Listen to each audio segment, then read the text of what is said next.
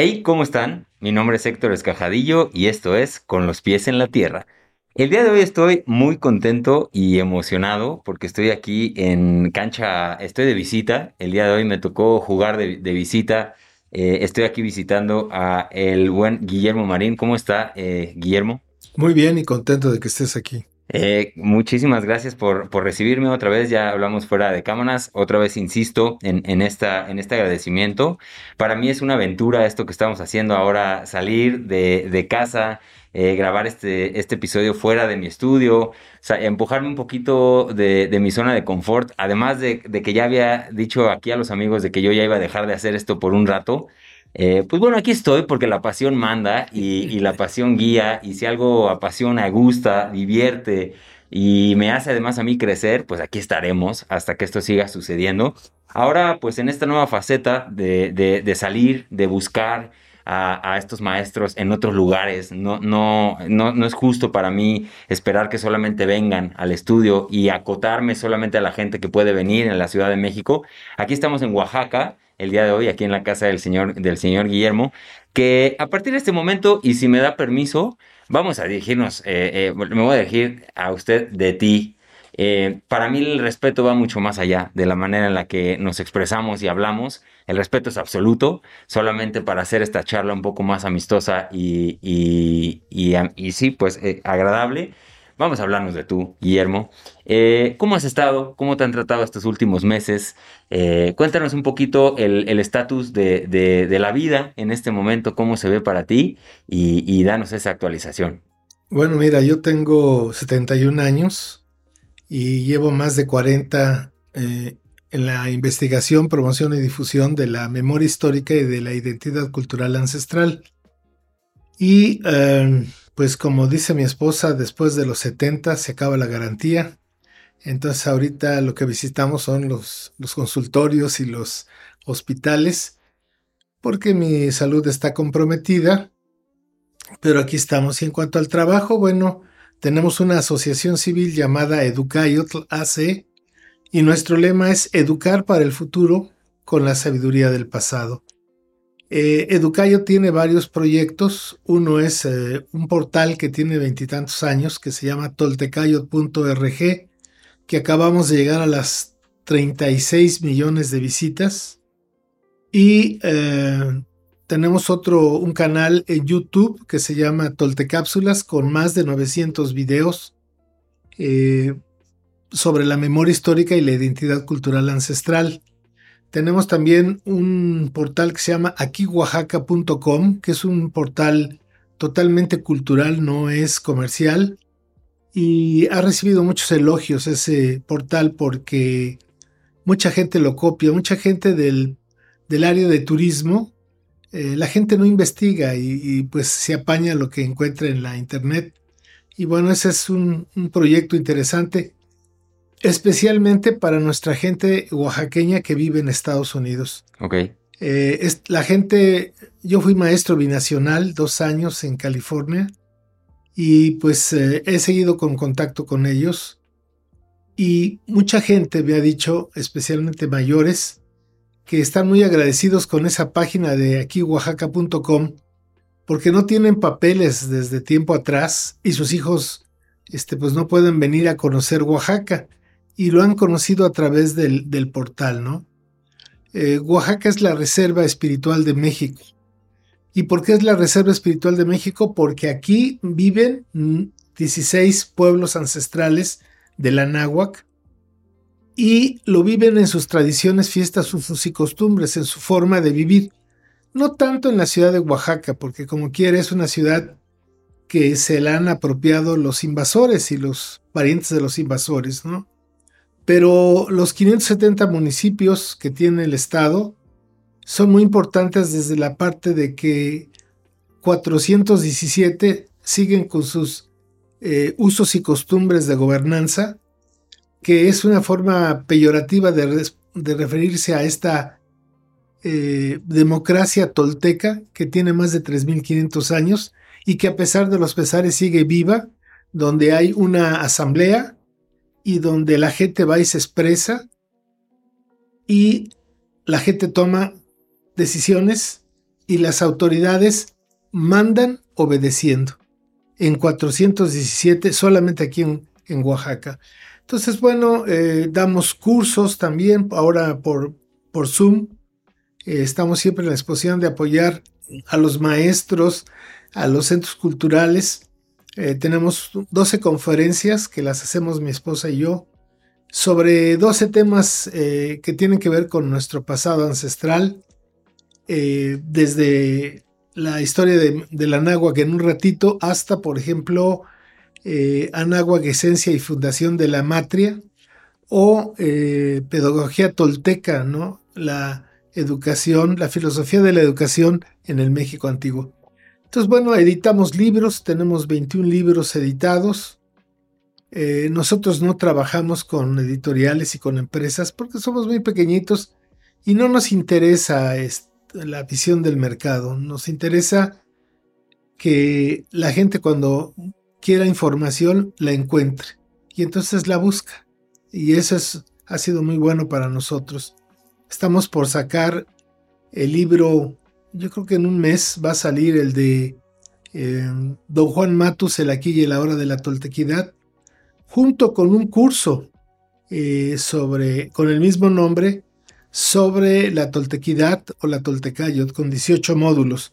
Y tenemos otro curso que se llama Historia Ancestral de México, donde tenemos aproximadamente, bueno, tenemos 29 módulos y cada módulo, si tú te inscribes, cada módulo por correo electrónico te llega eh, dos cuartillas sobre el tema, eh, un video, un audio de 10 minutos sobre el tema y eh, videos que hemos hecho sobre el tema y una parte del libro que toca el tema, el libro de Historia Verdadera del México Profundo, que es un libro de mi autoría.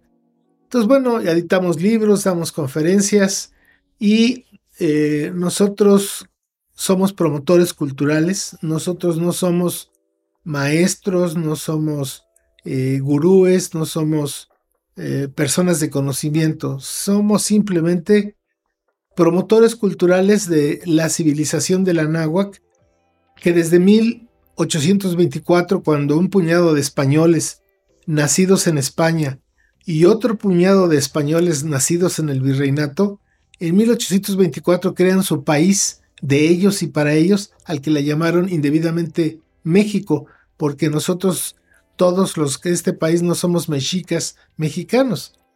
Entonces, bueno, pues este, esta labor que hacemos es, es, en contra de la pérdida de la memoria histórica y la identidad cultural ancestral.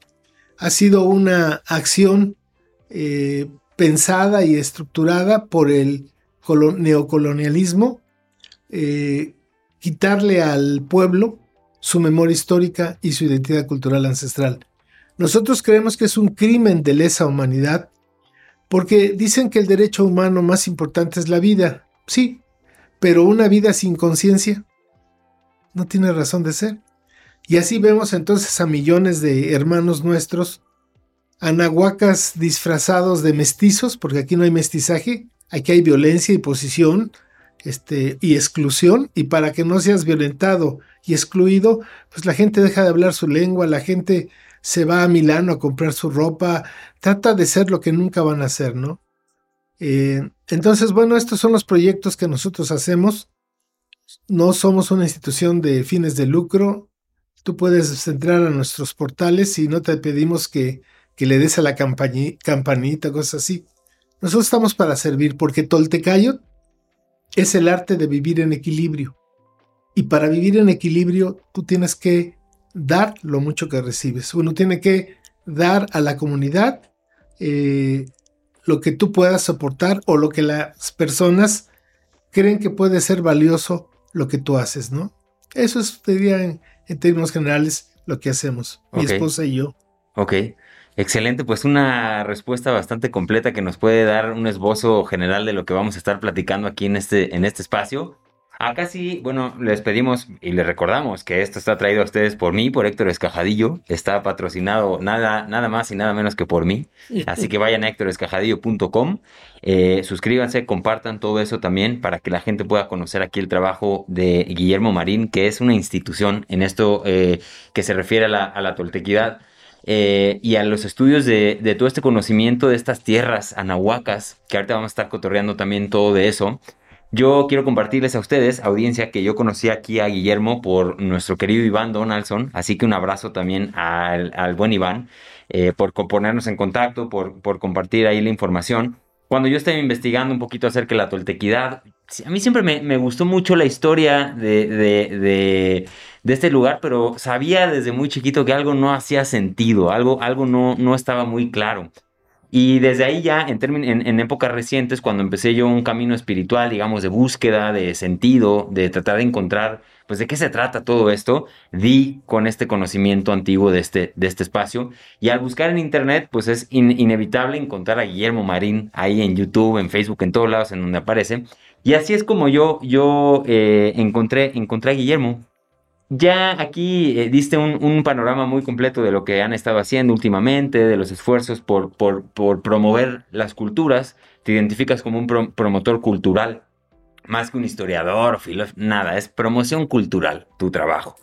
Más allá de eso, eh, ya en un plano personal, me interesa mucho también eh, abordar esta, esta pregunta de quién eres. Desde cuando tú vas a, en las mañanas, te ves en un espejo, ¿a quién ves? El hombre que tú ves en este espejo, ¿quién es? Pues finalmente soy un macegual que trata de revivir en mi persona, en mi relación con mi esposa y con nuestros hijos, los valores y los principios de la Toltecayotl, porque nos sentimos eh, que somos herederos de este patrimonio y eh, tratamos de vivir en armonía con él. Por ejemplo, aquí en la casa, su casa, se come comida de milpa. ¿Y qué quiero decir? Pues frijolitos, eh, calabazas, nopales, tortillas, chepiles, bueno, de todo, ¿no? Porque la colonización comienza con la boca, ¿no? Con lo que estamos comiendo. Y si uno come bebe uno Coca-Cola y come chetos, pues es lo que traes adentro, ¿no? No, no puede ser otra cosa. Somos el país que consume más Coca-Colas en el planeta, eso es vergonzoso. Eh, entonces nosotros eh, hemos renunciado al mundo material. Durante muchos años yo fui funcionario eh, de cultura, ¿no? Tanto en Oaxaca, en Guerrero, en Morelos pero decidimos dejar eh, esta vida cómoda de la burocracia por irnos por el camino por el camino libre, ¿no? Este y trabajar lo que más nos llama la atención. Yo creo que aquí, así como te dije que Toltecayo es el arte de vivir en equilibrio, es eh, la Toltecayo es servicio, eh, es comunalidad, es fraternidad. Entonces, en estos tiempos tan a ciegos que nos está tocando vivir, de que parece que estamos al final de un ciclo y por eso las cosas están tan difíciles y si se ve desde otra perspectiva, estamos más cerca de las soluciones, porque no puede ser eternamente esta pues esta vida tan terrible que hemos llevado todos los seres humanos, no solamente los mexicanos, ¿no? Necesitamos reencontrar el camino del espíritu, necesitamos volver a nuestra esencia y eso es de, de, adentro hacia afuera y de abajo hacia arriba. Y se hace en la vida diaria, no se hace en el discurso, en el libro o en la conferencia, sino nosotros vivimos en Toltecayot, eh, nuestros hijos lo entienden, nos apoyan no es lo mismo vivir este, pues, con tu cheque quincenal y tu aguinaldo del gobierno a estar a, a irte por el camino eh, de hacerlo por, tu, por ti mismo. Y entonces, sin miedo y sin ambición, estamos trabajando eso, ¿no? Eh, es nuestro estilo de vida y estamos muy contentos con ello. Ok. Si tuvieras que ubicar y responder esta pregunta, ¿qué le falta todavía por compartir a Guillermo Marín después de, eh, entiendo que desde los veintipicos, ¿no? Decidiste que ya lo tuyo era este camino y llevas desde tal, desde, desde tal momento compartiendo, investigando, analizando, etcétera. A estas alturas, ¿qué te falta todavía por decir, por compartir? Bueno, mira, yo cada día eh, no es, no es una, una, este, no son palabras bonitas, es una realidad muy dura. Yo cada día me, me descubro racista, colonialista. Máxime que, como ya platicamos, somos de la zona azul y oro de la Ciudad de México. Entonces imagínate, yo vengo, eh, estudié en la UNAM, ¿no? Eh, la Prepa 6, este, mi mundo era ese y, y es un mundo colonizado. Entonces yo estoy colonizado. Si yo les dijera que yo no estoy colonizado, estaría mintiendo. Mi, mi, mi, educación que me dieron desde la cuna, sin que mis padres se lo propusieran, pero ellos también estaban colonizados. Y entonces esto, esto de la descolonización básicamente es la pregunta, ¿quién soy yo? de dónde vengo y a dónde voy. Y entonces, pues, me falta todo. Este, me falta todo. El otro día me hacían una entrevista y me decían que en tal libro yo decía esto que ahora digo de otra manera. Y le digo, sí, efectivamente. Y eso demuestra que vamos caminando. Porque yo me descubro colonizado. Por ejemplo, recién acabo de descubrir que no fueron los españoles los que destruyeron nuestra eh, milenaria civilización, sino fueron los criollos. La ideología criolla de este México eh, neocolonial e ideológicamente criollo, pues se ha dedicado a, borrar la memoria histórica del pueblo y dejarnos en un laberinto de la desolación de ser mexicas mexicanos y no sentirnos identificados con nada de eso algunas personas en este gran país se empluman, danzan y todo, pero eso no es la Toltecayot solamente. Y no son los 130 millones de anahuacas, ¿no? Entonces tú me preguntas qué me hace falta. Pues todo, todo porque esto es un proceso como se hizo Monte Albán. Esta zona que está aquí enfrente, esta zona arqueológica, es un tolán, así se dice en náhuatl, que fue la lengua franca de todos los pueblos, nuestros ancestros tardaron 1350 años haciendo ese prodigio. Entonces, eso es lo que nos hace falta, tener proyectos a largo plazo, de gran envergadura, proyectos que salgan de nuestra vocación de seres espirituales. Y yo quiero aquí hacer la diferencia entre religión y espiritualidad, son cosas diferentes. Entonces, pues nos falta mucho porque, porque la colonización es tremenda. Un día platicando con un biólogo marino, yo le estaba tratando de explicar qué es la colonización. Y entonces de repente me dijo, ah, ya entendí, dice, la colonización es como los peces en el mar no perciben el mar. Y eso me, me, me llamó la atención. O sea, para los peces algunos caminan, otros reptan y otros vuelan. Pero el agua no la perciben porque es su medio. Igual que nosotros aquí decimos que no hay nada, ¿cómo no? Si ponen un rayo, nuestra atmósfera está totalmente contaminada. Ya no la vemos porque estamos en él, en, en ese medio. Es como cuando uno llega a la Ciudad de México en avión y ves la nata café que está abajo, ¿no? Y dices, Dios mío, ¿a dónde llego? Pero cuando aterrizas y la maleta y el taxi, estás adentro y no ya, de repente te arden los ojos y te recuerdas que estás ahí, claro. ¿no? Pero la colonización yo creo que es el mal más grave, más importante, la pérdida de la memoria histórica y la identidad cultural ancestral del pueblo, es eh, el gran problema de esta nación no es un problema económico, político, social, es un problema de cultura. Y, nosotros lo terminamos diciendo de esta manera a como dice el proverbio chino, al hambriento no le des pescado, enséñalo a pescar. Y nosotros hemos modificado este proverbio anahuaca ahora. Al, al hambriento no lo enseñes, no le des pescado, no lo enseñes a, pescar, enséñalo a, a, pensar.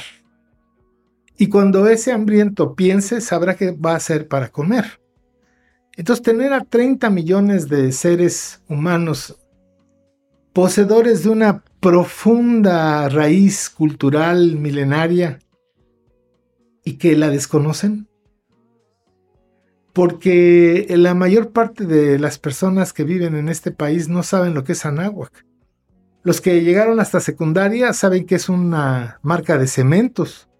Y los que pasaron de secundaria para adelante saben que es una universidad privada.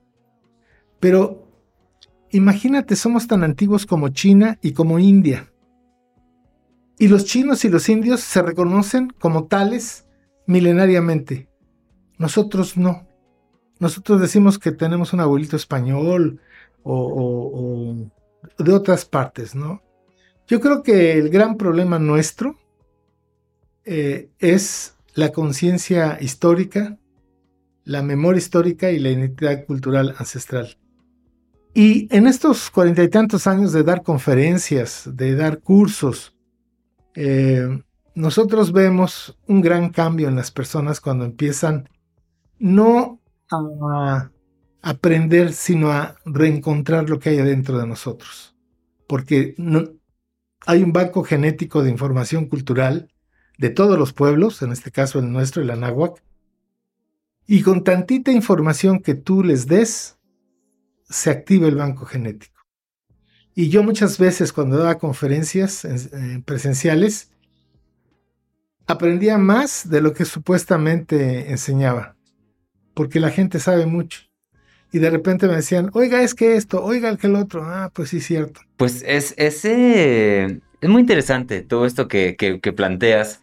Eh, y, a mí me surge una, una, una duda de, inicio, ¿no? De inicio con este tema para, para arrancar, porque también es, es un terreno, si tú que es un terreno delicado entrar, en, entrar en estos temas, porque podríamos quizá inconscientemente estar detonando un discurso que nos ponga todavía más en conflicto con quienes somos.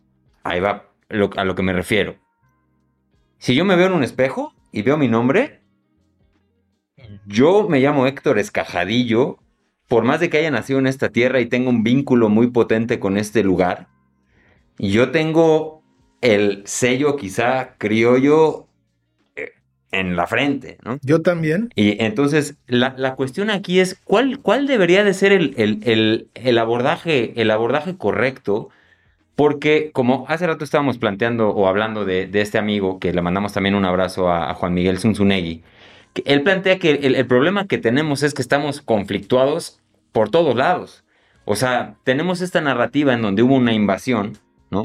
Entonces nosotros estábamos aquí padrísimo, estábamos muy a gusto, teníamos ya descifrada la manera en la que funcionaba básicamente el cosmos y llegaron unos brutos y nos invadieron y destruyeron el conocimiento que había aquí y nos dieron en la madre. Básicamente es como esta narrativa que también eh, eh, puede generarse a través de, esta, de esta visión, de que hubo alguien que perpetró y que arruinó algo que existía. Ahora, eh, eso, entonces si yo me veo a mí, yo soy invasor. O sea, si yo, tengo linaje y, el escajadillo y el marín, pues deben de venir por ahí de algún lugar. Entonces, si nosotros nos ponemos en conflicto con eso, ¿en dónde quedamos parados? ¿Quién es el? Si tratamos de buscar culpables, ¿quién es el culpable? Entonces, desde tu, punto de vista, Guillermo, ¿cuál es el enfoque correcto para, lograr al final una paz? ¿no? Porque, creo que es, un discurso que puede irse, por ejemplo, hace unos, hace unos años, el, presidente pidió, le, exigió al gobierno de España, ¿no? Que además España no existía cuando, cuando, cuando la invasión, ¿no? Este, este, este momento. Entonces, ¿por qué ellos se van a tener que disculpar con, Andrés Manuel López Obrador. Empecemos por ahí, ¿quiénes somos, no? Es esta, es esta cuestión de identidad en donde se pone confuso. ¿Quiénes somos realmente?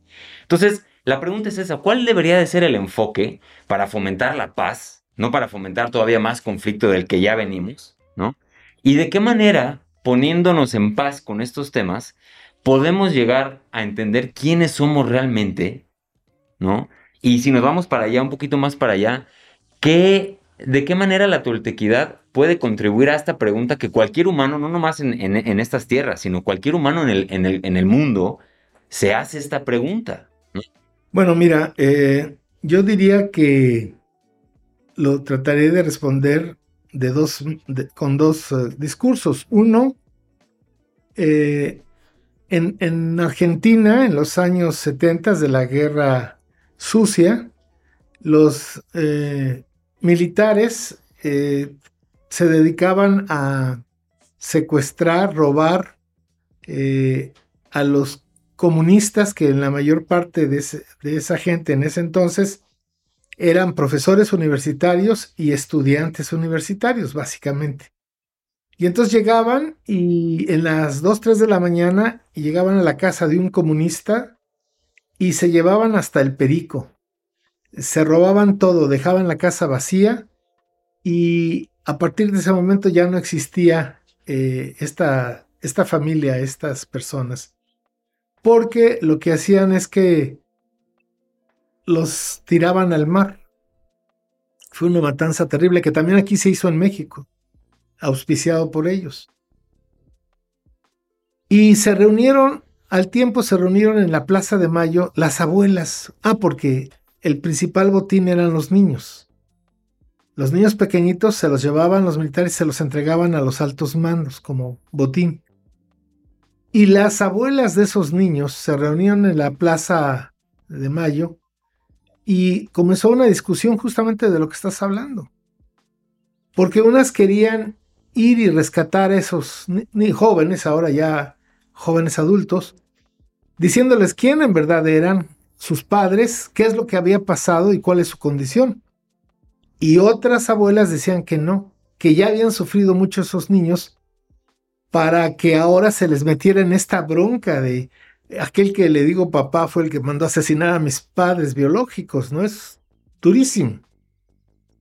Y por consenso y después de muchos meses, las abuelas de la Plaza de Mayo decidieron buscar a sus eh, nietos y decirles la verdad. Hasta ahorita creo que van 130. Y parece, parece al parecer que, que ha sido muy positivo para todos, ¿no? Eso es, entonces quedamos como refiriendo esto que la verdad es fundamental. Si tú vives en la mentira, estás mal. Por más doloroso que sea la verdad, hay que enfrentarla. Lo segundo, mira, justamente son la ideología criolla la que nos ha metido en ese eh, laberinto de pues de enfrentamiento de buenos contra malos. Hay un programa eh, y está en la en YouTube un programa que hizo Televisa eh, sobre las cuestiones de la identidad, donde estaba presente desde luego Octavio Paz, el gran gurú, estaba eh, este señor, el ideólogo, uno de los ideólogos de, los, de la derecha, este, que es judío, ¿cómo se llama? Enrique Krauser, y Mario Vargas Llosa. Y ahí, búscalo en, la, en YouTube. Vargas Llosa dice una cosa fortísima, que el gobierno mexicano, el PRI mexicano, era una dictadura eh, blanda. No como las de Sudamérica, brutal, militar, pero que aquí era una dictadura blanda. Este, y dijo otra cosa en ese tenor de que el, PRI gobierno había manejado muy bien la supuesta identidad eh, indígena para consolidar su proyecto político. A diferencia de otros eh, países como Guatemala, por ejemplo, Bolivia, en ese entonces, porque ahora Bolivia y Ecuador han avanzado mucho en eso. Entonces, quien nos ha metido en esa supuesta lucha, este, que no existe desde mi punto de vista. Y te voy a explicar por qué. En 1800, la corona española hace el primer censo del virreinato. Y ahí resulta que el 85% de las personas que vivían en el virreinato hablaban una lengua anáhuac. ¿Qué quiere decir esto? Tú sabes que la, cultura es la lengua. Se vive como se habla. Entonces, eh, se hace esta, este análisis de que los españoles durante 300 años vinieron a explotar, pero no a destruir. A diferencia, por ejemplo, de los anglosajones en Estados Unidos y Canadá, que eran destruir y aniquilar, genocidio.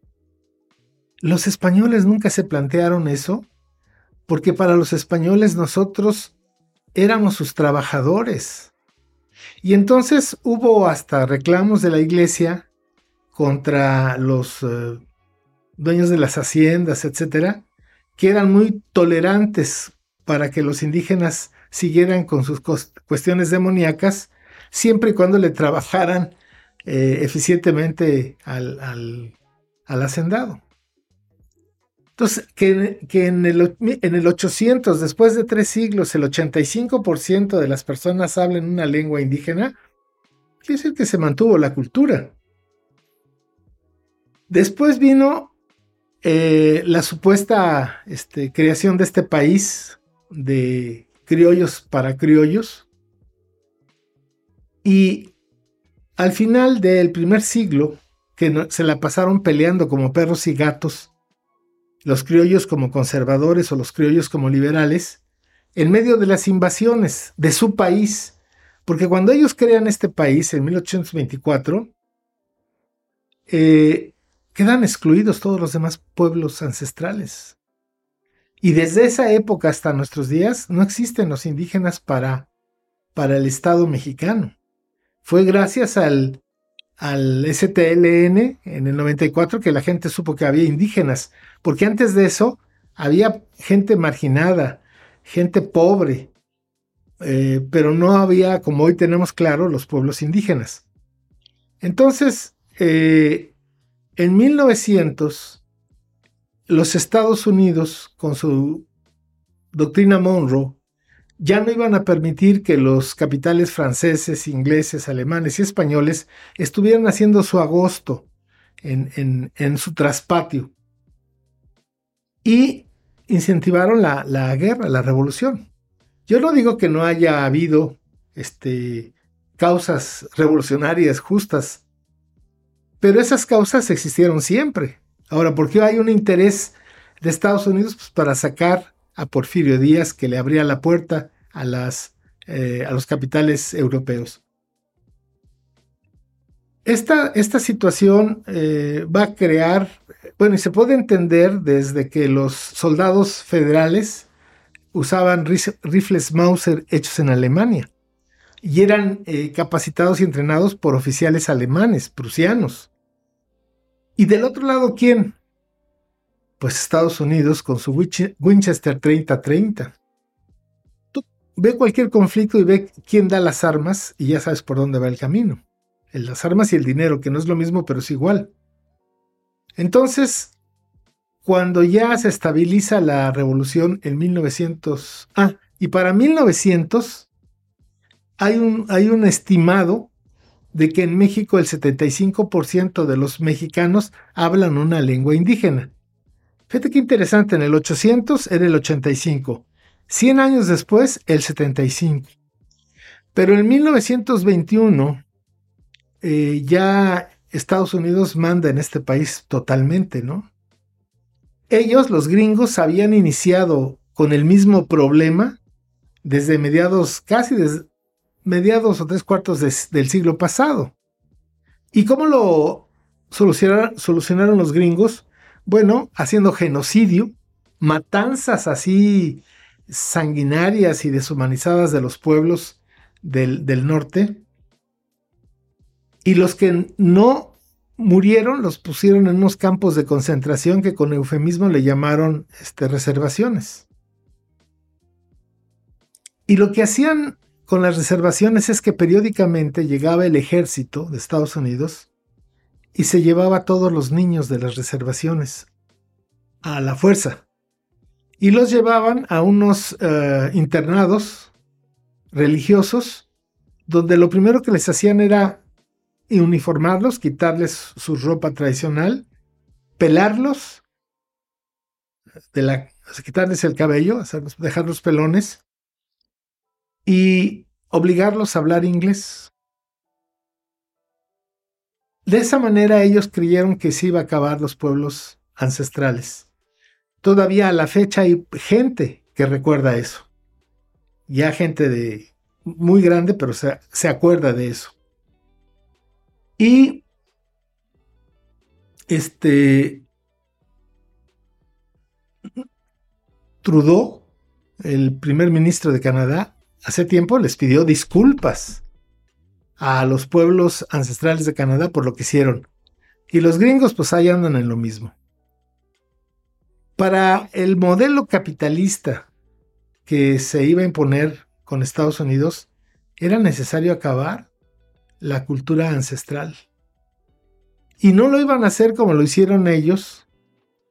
¿Y cómo lo preparó el Estado mexicano? Y aquí la gente no me lo va a creer. Pero la forma de solucionar este problema del Estado mexicano neocolonial criollo fue crear la SEP, la Secretaría de Educación Pública. Y mandó ejércitos de profesores con secundaria terminada a todas las comunidades indígenas y campesinas a prohibir que los niños hablaran su lengua. Tenían permiso de pegarles, y si los padres no ayudaban a que los niños no hablaran la lengua, el municipio les cobraba una multa a los padres. Yo todavía conozco gente que me lo ha dicho, que ellos sufrieron eso. ¿Y qué se logró? Que 100 años después, el 6% de la población de este país habla una lengua indígena. No puedes, y ahí está el genocidio de Israel con Palestina. O sea, Israel jamás podrá acabar con, la nación palestina. Necesitará matar a todos, a todos, a todos, a todos, para que ya no exista un solo palestino. Pero, pero esas cosas no, no pasan con el tiempo, están ahí. No prescriben en la conciencia, en la identidad y en la dignidad de los pueblos. Entonces, tratando de responder tu pregunta, te diría, pues yo también, como muchos, creía que los españoles habían sido como el demonio, ¿no? Como nos lo han pintado quienes, los criollos. Y la verdad es que los españoles, bueno, pues sí hicieron sus cosas, por supuesto, pero la gente no conoce la historia.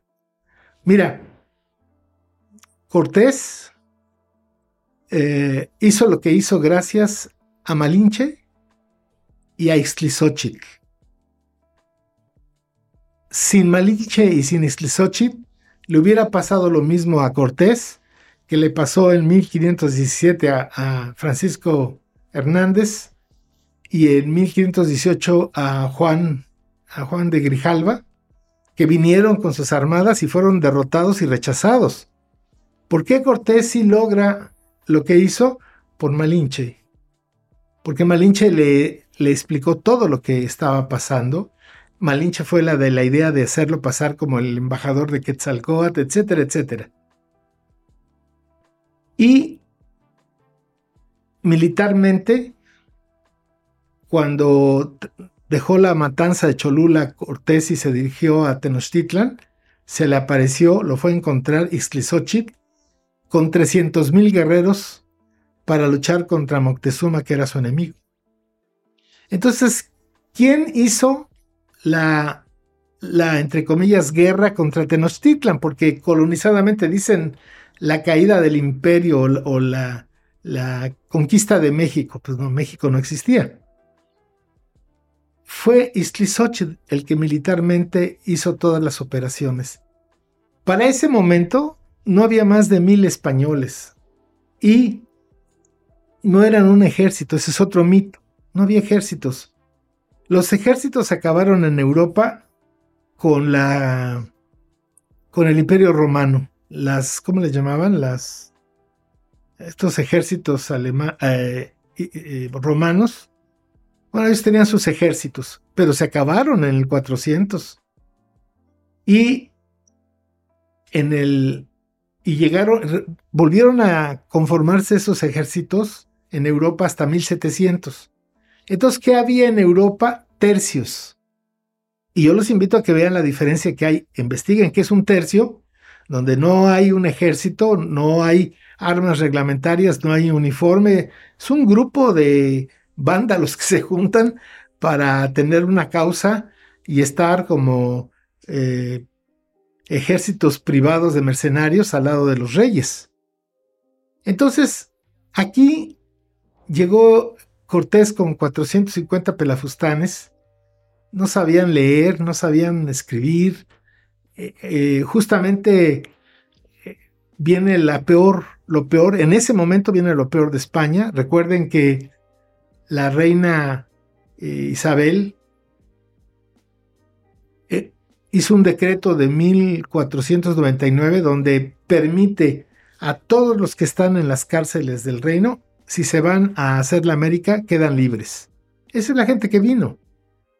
Yo viví dos años en España, conozco al pueblo español y es un pueblo como todos los pueblos, un, noble pueblo. Este, yo no, para mí los gachupines son los que están aquí, los que están en la península son para mí los españoles. Y luego me preguntan, ¿y por qué gachupín? Pues porque son como chinches y como pulgas, como garrapatas, chupan, succionan la riqueza. Pero hay que entender esta, esta forma de que mientras no se conozca la verdad, este, no se va a solucionar el problema. Es decir, no es este, no es decir, es que ya no metan tanta cizaña, ya somos todos mexicanos. Pues ese es el problema. Ese es el problema porque entonces te cuento un poco de la historia porque no sabemos nada de historia. Este en 1810 un puñado de de criollos abusivos y traidores porque ojo, si tú analizas los 200 años de historia de los criollos, se caracterizan por tres cosas. Ineptos, corruptos y traidores. Entonces ellos se, los criollos, perdón, los criollos en 1810 un puñado de criollos que se saben descubiertos porque quieren el poder del virreinato. Hay que recordar que en el virreinato había un sistema de castas y que en este sistema de castas los españoles nacidos en España estaban hasta arriba. Después, segundones, los criollos. que es un criollo? Un español de madre y padre, pero nacido en el Anáhuac. Luego seguían los mestizos, es decir, hijos de indígenas violadas, porque no era al revés. Y al último, ah, y después de los mestizos seguían los negros. ¿Por qué? Porque eran artículo de importación, eran caros. Y al último, los más iguales que no valían nada. Eh, esa es la estructura. Entonces, cuando los, cuando Napoleón tiene presos a los reyes de España en París, técnicamente los virreinatos y las eh, capitanías eran de Francia. ¿Por qué los franceses no vinieron ¿Por qué Napoleón no vino a tomar posesión de sus colonias? Porque años antes, tres o cuatro años antes, la Armada española y la francesa tuvieron una batalla con la Armada inglesa, que se conoce como la batalla de, mm, Trafalgar. y los ingleses se quedaron como amos y señores del Atlántico. Napoleón no podía venir para acá. Esa es la, la acción que los criollos pretenden eh, tener la justificación para tirar al virrey, asumir el poder y ya cuando regresaran los reyes, este, ser otra vez eh, el virreinato. Hay que recordar que Hidalgo en su grito de dolores al final dice, es hora de matar gachupines. Vivan los reyes de España. Ahí está la coartada. Estaban prisioneros.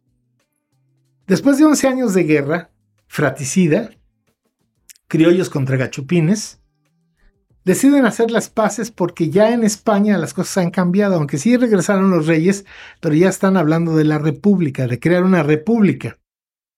Y los criollos y los gachupines dicen, mejor hacemos nuestro país y ya nos quitamos de los españoles. Y nuestro país, lo dejo entre comillas, ¿qué sucede? Bueno, eh,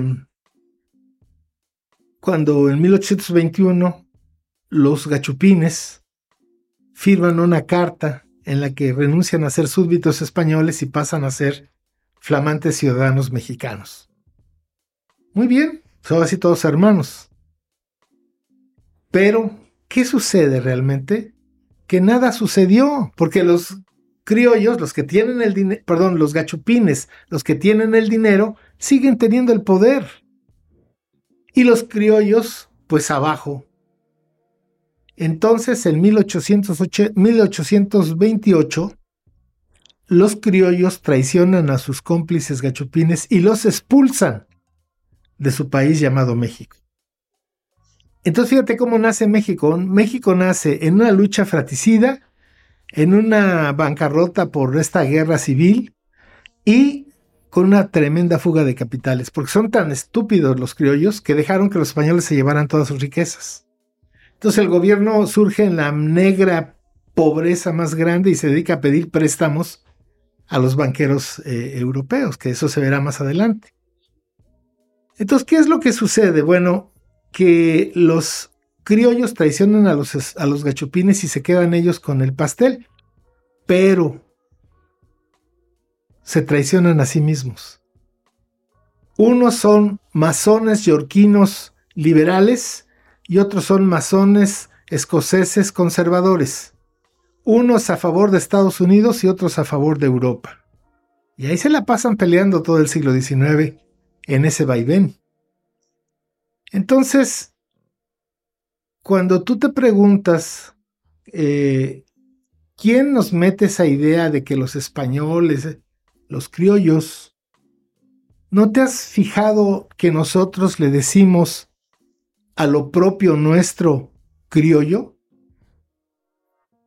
Si hablas de la de la este, gallinita criolla, si hablas de la nuez, perdón, la gallinita no criolla, este, sí, sí es lo criollo, el maíz criollo, ¿no?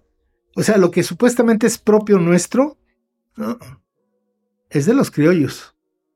Ahora, voltea y ve este país actualmente y fíjate que no hemos avanzado en 200 años. Eh, en 1824 un, criollo se cambia el nombre y ese es el México imaginario. Se cambia el nombre, se llama Augusto Dodato Félix y quién sabe, un nombre larguísimo, y se pone Guadalupe Victoria. Es decir, son los extranjeros los que se siguen peleando el poder en México. Y este Después de 200 años, el poder se lo estaba peleando entre una descendiente de judíos y un descendiente de franceses. No hemos avanzado, seguimos igual. ¿Y por qué, por qué seguimos igual? Porque no se ha sanado esa, esa, esa historia, ¿no? no conocemos esa verdadera historia. ¿Qué fue lo que nos pasó?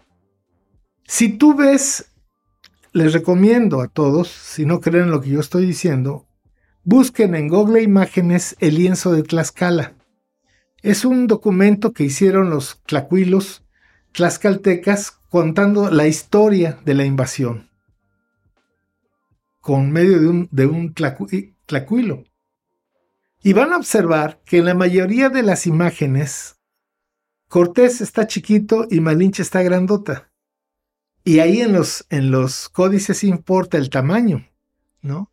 Y se ve a Malinche con posiciones de mando señalando y hasta con rodelas o escudos. Una guerrera. Entonces, ¿qué es lo que pasa en, en el Anáhuac? Bueno, debemos de recordar que tenemos 10.000 años de historia. Eh, don Andrés, con todo respeto, dice él, ve que México comienza su primera transformación en, en 1817, ¿no? Luego en 1857, luego en, 1500, en 917, la otra constitución, y ellos. ¿Y los 9.500 años atrás no cuentan? No existen. Por eso Guillermo Bonfil Batalla en su libro México Profundo, una civilización negada, dice que ellos son México imaginario no porque sean una ficción, sino porque ellos no toman en cuenta al México profundo, que es mayoritario, que es la esencia y la razón de lo que somos. Nosotros no somos mexicas, mexicanos. Somos mayas, zapotecos, mixtecos, purépechas, yaquis. Somos una civilización que no ha muerto, que está viva, que está encubierta así para defenderse, para no ser tan excluida, tan golpeada, tan explotada. Y por eso, al, volverte mestizo, ya se, se afloja un poco las cuerdas. Entonces, ¿qué es lo que pasa en este país? mal llamado México? Pues efectivamente, mira, inicia con una invasión. No podemos decir que fue un encuentro de dos mundos. Violenta, eh, sanguinaria, abusiva, depredadora. Ahí está la historia. Nosotros no fuimos a Europa a hacer eso. Ellos vinieron y sin que les hiciéramos nada, ellos vinieron a someternos. Bueno, Aquí me gustaría hacer una, más una, porque es algo recurrente, ¿no? En, esto, en esto que yo escucho es, y, con esto es, hablar de ellos y de nosotros. ¿Qué, qué, cuál es el riesgo de, de, de, volver a esta narrativa en donde ellos y nosotros, ellos y nosotros, nosotros estábamos bien, ellos llegaron? ¿De qué manera podemos esto conciliarlo? Porque es... Conociendo la historia, quitándonos esas, esas trabas que nos han metido los criollos, y de alguna manera los gachupinos, pero quien lleva la mano ahí es el criollismo. Es decir, no podemos eh, asegurar que fueron los que hicieron y no, no, no, no, no es por ahí. O sea, si tú analizas, la, la derrota de Tenochtitlan la hicieron los texcocanos. ¿Estamos de acuerdo? Total. Entonces, los españoles ahí no tuvieron vela en el entierro tan ignorantes somos y tan han manejado la historia que, por ejemplo, nos hablan de la construcción de 13 bergantines. No lo hicieron los españoles. Lo hicieron los tlaxcaltecas y los texcocanos. Y que gracias a esos bergantines, que es como la historia occidental, la sabiduría, la tecnología, discúlpame, pero perdóname. Los bergantines son barcos de navegación en mar en la costa. Resulta que los lagos, algunos tenían hasta 30, 40 centímetros de profundidad.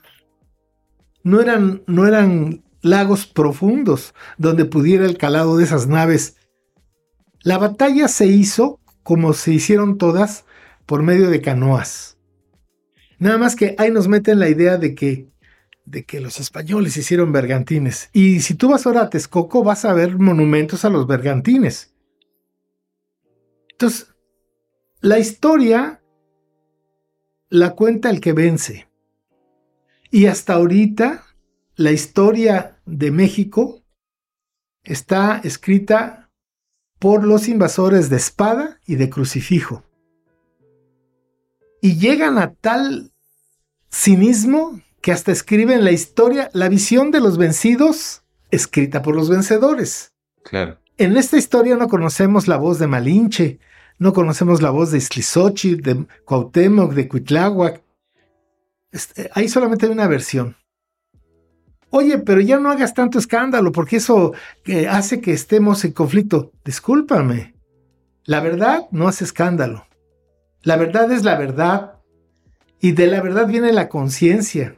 Y de la verdad y la conciencia viene la toma de decisiones de vida y la dignidad. Entonces, ¿cómo te explicas tú que en estos 200 años, o 500 como lo quieras ver, no hemos avanzado? ¿Quién hizo la matanza de Cholula?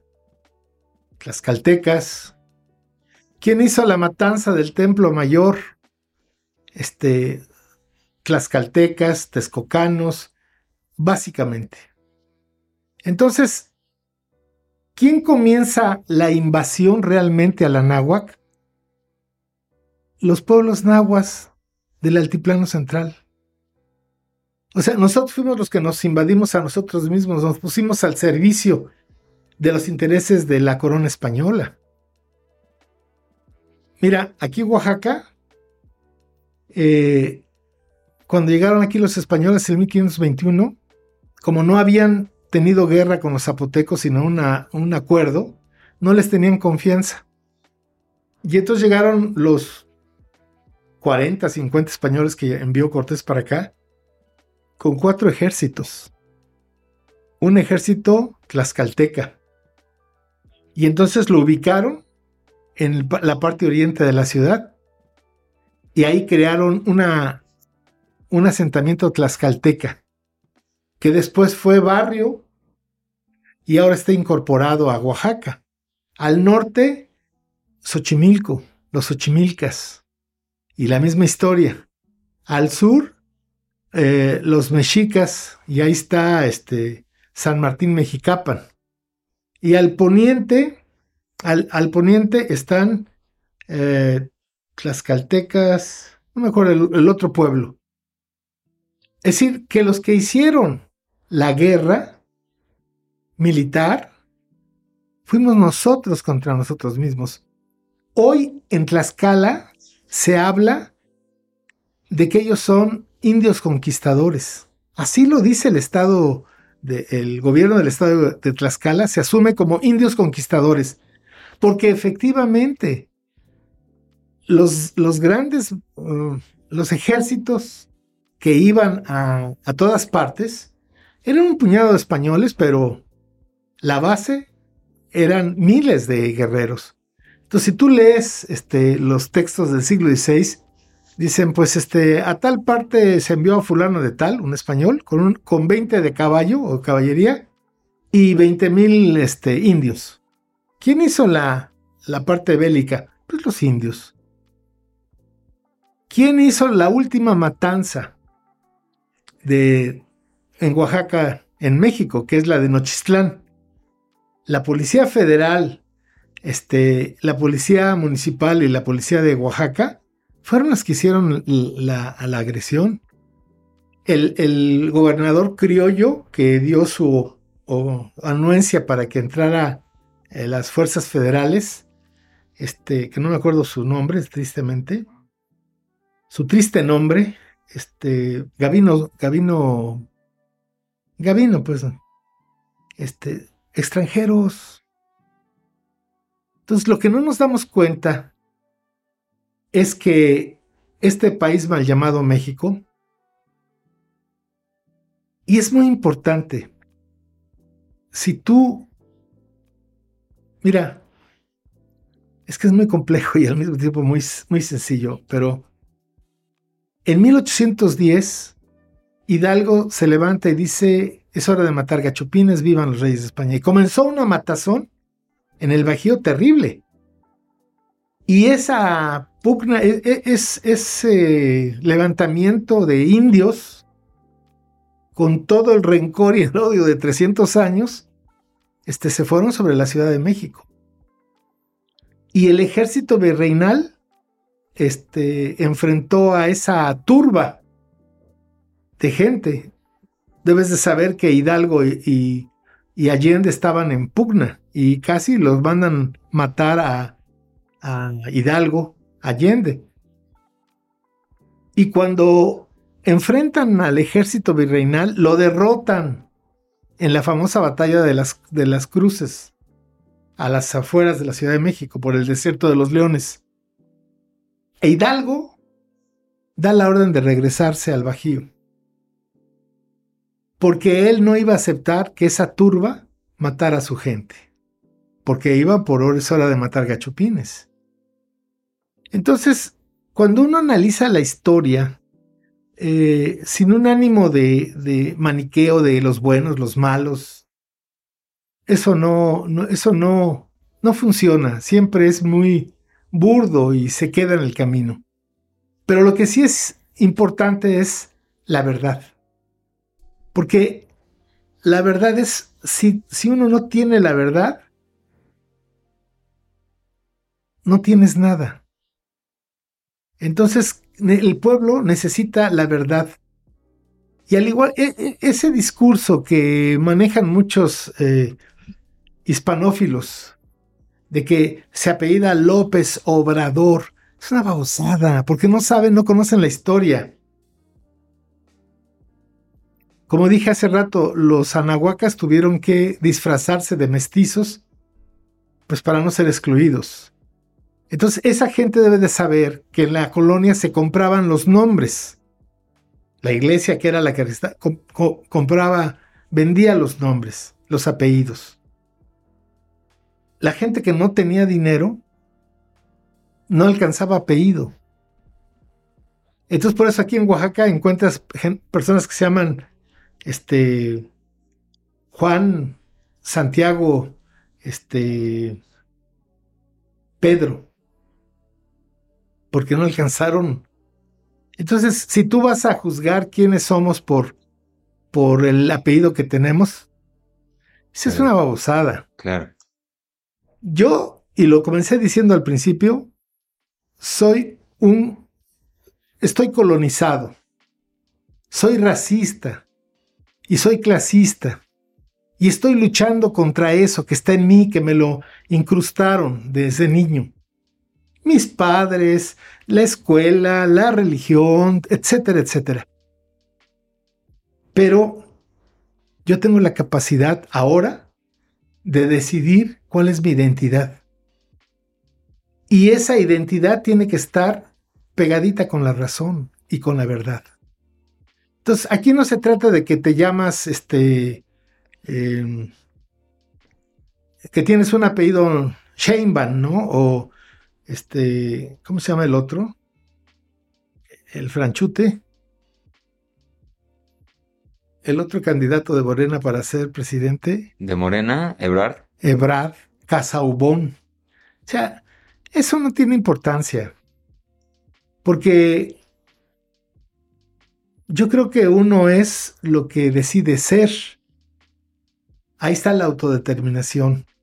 Entonces yo creo que es caer en un juego maniqueo de que digan una cosa, digan otra y nos enfrenten, no. Ahí tienes a su comandante Marcos. Y es un mestizo, diríamos, que está con los indígenas. Eh, ahí tienes a Gonzalo Guerrero, si lo ubicas. Como dijo el doctor, ahí está el detalle. Gonzalo Guerrero era un marinero español que naufragó en las costas de Chetumal en 1511. Se hizo maya, aprendió a hablar maya, mm, se tatuó, se enamoró de una doncella maya llamada Sasilja y tuvo el primer matrimonio de un español, bueno, en este caso de un castellano, con una maya, y tuvieron tres niños. Ahí está el inicio de lo que somos. Pero el mestizaje, Héctor, es un acto este, dialéctico. Si no hay la dialéctica en el mestizaje, no es mestizaje. ¿A qué me refiero? Que la dialéctica te dice que un par de opuestos complementarios en igualdad de circunstancias se unen y forman un tercero diferente a los dos que lo conformaron, ¿no? Entonces los tres hijos de Gonzalo Guerrero y Cecil Ja son mestizos realmente. Y Gonzalo Guerrero les enseñó a los mayas a luchar contra los españoles, porque él ya había peleado en Europa. Y es una de las razones que muy poca gente sabe que los mayas militarmente dejaron de luchar hasta 1697. Entonces, ¿quiénes somos? Bueno, no nos va a definir el apellido que nos pusieron, no nos va a definir eh, la cultura en la que nacimos, totalmente, no nos va a definir, este, sino tu propia conciencia. Yo me siento, yo no me siento mexicano. Yo sé que mexicano es Carlos Slim Gelú. Yo sé que mexicana es este Sheinbaum. Yo sé que Casaubón es mexicano. Yo sé que Salinas Pliego es mexicano, hasta le puso TV Azteca. Ellos son los mexicanos. Pero del otro lado estamos los anahuacas. ¿Y, qué es lo que nos define como anahuacas? Como ves, yo no traigo plumas, ni traigo ninguna dije acá y ves la casa. Yo me acepto como soy, porque reconozco la parte de la cultura occidental que me formó y en algunos aspectos es maravillosa. Estamos hablando una lengua que no es nuestra, que nos la impusieron. Entonces, el problema no es eh, una cuestión maniquea de buenos y malos, sino de conciencia. O sea, si tú, y lo dijiste hace rato, desde niño sabías que la historia no cuadraba, bueno, pues hay que estudiar, hay que ver qué es lo que pasó. Y eso fue a mí lo que me sucedió, fíjate. Yo a los 25 años me fui a Europa a buscar mi ombligo porque me habían dicho que yo era occidental. Y estuve buscando mi ombligo y no lo encontré. Y no quiero decir que los españoles son mejores o peores. En España hay de todo como aquí. Lo cierto es que los españoles hoy de España no tienen nada que ver con las cosas de la, neocolonia. Este. Pero yo tomé la decisión, como me di cuenta que no era de allá, que me habían engañado 25 años, vine a buscar mi identidad. Y sabía como tú que la historia oficial prehispánica, fíjate nada más cómo llamarle a lo propio nuestro con relación al invasor. Claro. Entonces, eh, me puse a estudiar porque sí hay, hay fuentes históricas descolonizadas. Me puse a estudiar y a trabajar con las comunidades indígenas. Y fue la forma en la que yo me humanicé. O sea, yo me volví ser humano cuando empecé a entender los valores y los principios de vida de los pueblos indígenas. Y creo que son muchas cosas que quisiera decir. Una, nosotros, y digo nosotros entre comillas, la cultura dominante, los mestizos y criollos, decimos que los indios son tontos, flojos, ineptos, pobres porque quieren no quieren triunfar y trabajar. Y nosotros, los que no somos tontos ineptos, los otros que no somos indígenas, hemos tratado de exterminar a los pueblos indígenas. Verdaderamente. ¿Por qué no hemos podido exterminar nosotros los listillos a los pueblos indígenas? Algo tienen esos canallas, ¿no? Diría yo qué técnica, qué estrategia, qué fuerza tienen que se mantienen, se mantienen y se mantienen. Bueno, pues ahí está el punto. ¿Para qué me sirve mi identidad cultural y mi memoria histórica?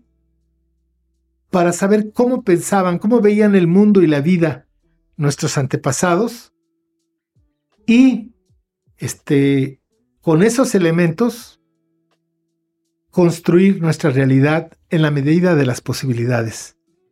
Yo digo que no podemos salir del calabozo de la colonización con las ideas del carcelero. Mientras sigamos con esas estupideces de que López Obrador, que estas babosadas, este, no importa el color de tu piel, no importa dónde estudiaste, no importa quién te crió, lo importante ya cuando eres adulto es cuál es tu conciencia. Tú eres de esas eh, 357 familias que en México poseen la mayor parte de la riqueza. Yo les, cuando daba clases en la universidad, les decía a mis alumnos, a ver, ¿de quiénes son las casas del centro histórico de Oaxaca? Zapotecos, mixtecos, guaves, triques. No, ¿de quiénes son? No, pues de extranjeros. ¿Por qué? ¿Eso es normal? Así los trataba a mis alumnos. ¿Es normal eso? A ver, explícame por qué ellos son ricos. ¿Por qué Harp Elú es dueño ahora de todo el centro histórico? Y hay quien dice, es que son muy trabajadores. Entonces yo les digo, este, entonces tú eres flojo. No nos damos cuenta, Héctor, de que este país es una colonia, una neocolonia. Y ese es el problema, ese es el, el, el... Mira, los chinos hablan chino mandarín. Los más ricos de China son chinos. Para el gobierno de China, de Jinping, uno de sus 10 eh, puntos para su nuevo gobierno era fortalecer la cultura ancestral. Los chinos están orgullosos de ser chinos. Nosotros no. Nosotros que somos tan antiguos como ellos, hablamos español. Los 10 más ricos de México son extranjeros. La gente se siente humillada después de una mentada de madre. Tú dile a un mexicano, pinche indio, ya sacaste boleto. Porque viene de adentro y sale la fuerza, ¿no? De la violencia. Entonces yo creo que el problema es la ignorancia. Ignorante no es aquel que no sabe, porque todos, todos somos ignorantes porque no sabemos todo, ¿o sí? Claro. Todos somos ignorantes, podemos tener una expertise en algo, pero lo demás lo ignoramos. Entonces, cuando tú dices una persona es ignorante, pues todos somos ignorantes. ¿cómo poder definir quién es verdaderamente un ignorante? Aquel un, ignorante es aquel que no sabe quién es. Que trae en la cabeza muchas cosas. 300 años español, 100 años después francés, ahora 100 años gringo. Ignorante es aquel que no sabe lo esencial. ¿Y sabes qué es lo esencial? ¿Quién soy yo? ¿De dónde vengo? ¿Y a dónde voy?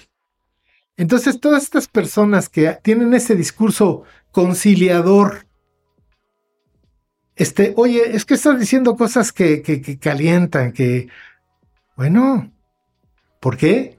¿Por qué te calientas? ¿Por tu ignorancia?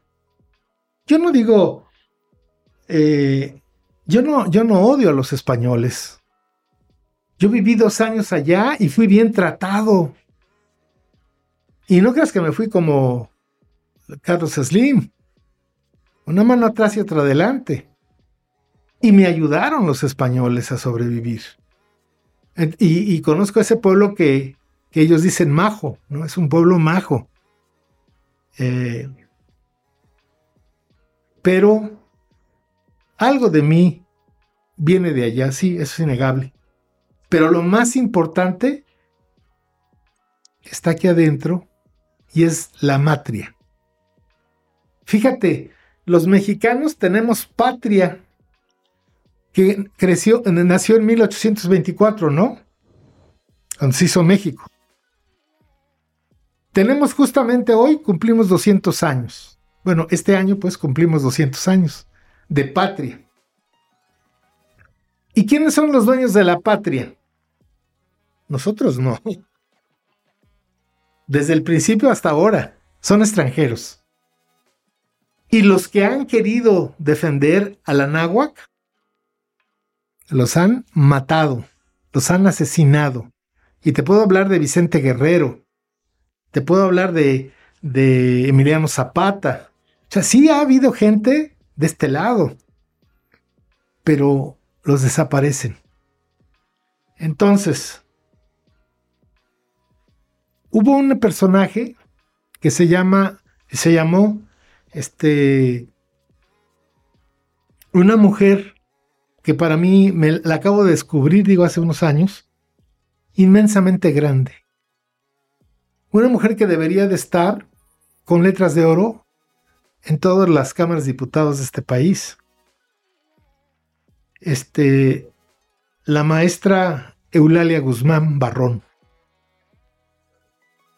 Y eso que te voy a platicar ahorita es, es, nada más el inicio de, para que entiendas cómo está construido toda esta estructura. Esta señora muy humilde estudió para maestra rural y fue subiendo así, pero con mucho empeño por una mujer muy inteligente. Y a los 17 años acompañó a la esposa de Francisco y Madero al Palacio Nacional, porque ahí estaban encerrados Madero y el Pino Suárez. Quisieron hablar con Victoriano Huerta para pedirle, ellas dos, que no mataran al presidente. Simplemente por ese hecho, ya, ¿no? Ya entra la historia. Este la fuerza de ir al Palacio Nacional en medio de una sonada a decirle, oiga, no maten al presidente. Ni siquiera las recibió. Pero bueno, por algo le dicen el chacal. Después, otro dato interesante, investiga quién este es un personaje que hay que dar a conocer con estas feminazis este, es, un, es una verdadera mujer. Lázaro Cárdenas la beca cuatro años para estar buscando en los archivos y en las bibliotecas de Europa la información que cotejaran con las cartas de relación. Porque tú sabes que las cartas de relación es la estructura de la historia de este país, ¿o no? Yo digo en broma, ¿quién es el primer historiador? el primer etnólogo y el primer arqueólogo de México, Hernán Cortés, ¿o no? Él es el que describe cómo vivíamos, pues es el etnólogo. Él es el que trata de entender la psicología del otro, el antropólogo. Y le dicen, como lo hospedan en la casa de Atzayacat, que ahí había un tesoro enterrado y se puso a hacer agujeros. Entonces es el primer arqueólogo, ¿no? Buscando un tesoro. Fíjate que durante cuatro años estuvo, porque además hablaba varios idiomas la maestra, y era especialista en leer los escritos antiguos. No me acuerdo ahorita cómo se llama esa, esa especialidad. Y entonces renglón por renglón, fue cotejándolo con coetáneos de, Cortés, de si era cierto lo que decía. Después regresó a México y tres años estuvo haciendo la síntesis de todo este análisis y terminó su libro, que es, no me acuerdo cómo se llama, este análisis de las cartas de relación al rey, etcétera. La SEP no se lo quiso publicar. Hasta la fecha, la SEP no se lo publica. ¿Por qué? Porque se demuestra que todo es mentira. O que es, hay muchas omisiones, o que hay exageraciones. Entonces, ¿por qué el Estado mexicano hoy, no te estoy hablando de 1924, no te estoy hablando de 1924, ¿por qué hoy el presidente que tanto se pone, este, se regodea de los pueblos indígenas, ¿por qué no ha publicado ese libro? ¿Por qué no se le dice a los mexicanos la verdad de que Hernán Cortés fue un asesino, un psicópata, un violador y un ladrón y un asesino? Él, con sus manos, asesinó a su esposa en Coyoacán. Y está comprobado. Entonces, existe toda una estructura de una percepción de, la realidad generada por un pensamiento criollo. Cuando tú volteas a ver otra visión, te dicen, no, no, no, no, no, no, no seas romántico, estás exagerando, diciendo que nuestros, nuestros antepasados eran este, perfectos, que pues ni iban al baño de tan perfectos que eran. No es cierto. Porque lo que ellos pretenden es destruir la presencia inconmensurable de la civilización madre. Te doy algunos datos para aquellos que, que dicen que, que exageramos somos la única civilización de las seis con origen autónomo que inventó su alimento. El maíz es un invento humano. No lo hicieron los chinos, ellos encontraron en el río Amarillo el arroz silvestre y lo aprendieron, desarrollaron una técnica para su cultivo intensivo. Y el trigo lo mismo en el Éufrates, el Tigres y el Nilo. Ahí estaba. El maíz es creación humana. ¿Y dónde se puede refutar todo lo que hablan de que no fue una domesticación? Sin la mano del ser humano, el maíz no se reproduce. Esa es la única planta que necesita de la mano del ser humano para reproducirse. Somos la civilización que inventó el calendario perfecto de la humanidad, con ocho cuentas. Perdón, con seis, cinco cuentas. La lunar, la solar, la venusina, la de las Pléyades y la cuenta larga. Es el calendario más exacto de la humanidad que necesita un solo día de ajuste en 8320 años. Somos la civilización que tuvo el primer sistema de educación obligatorio público y gratuito de la humanidad antigua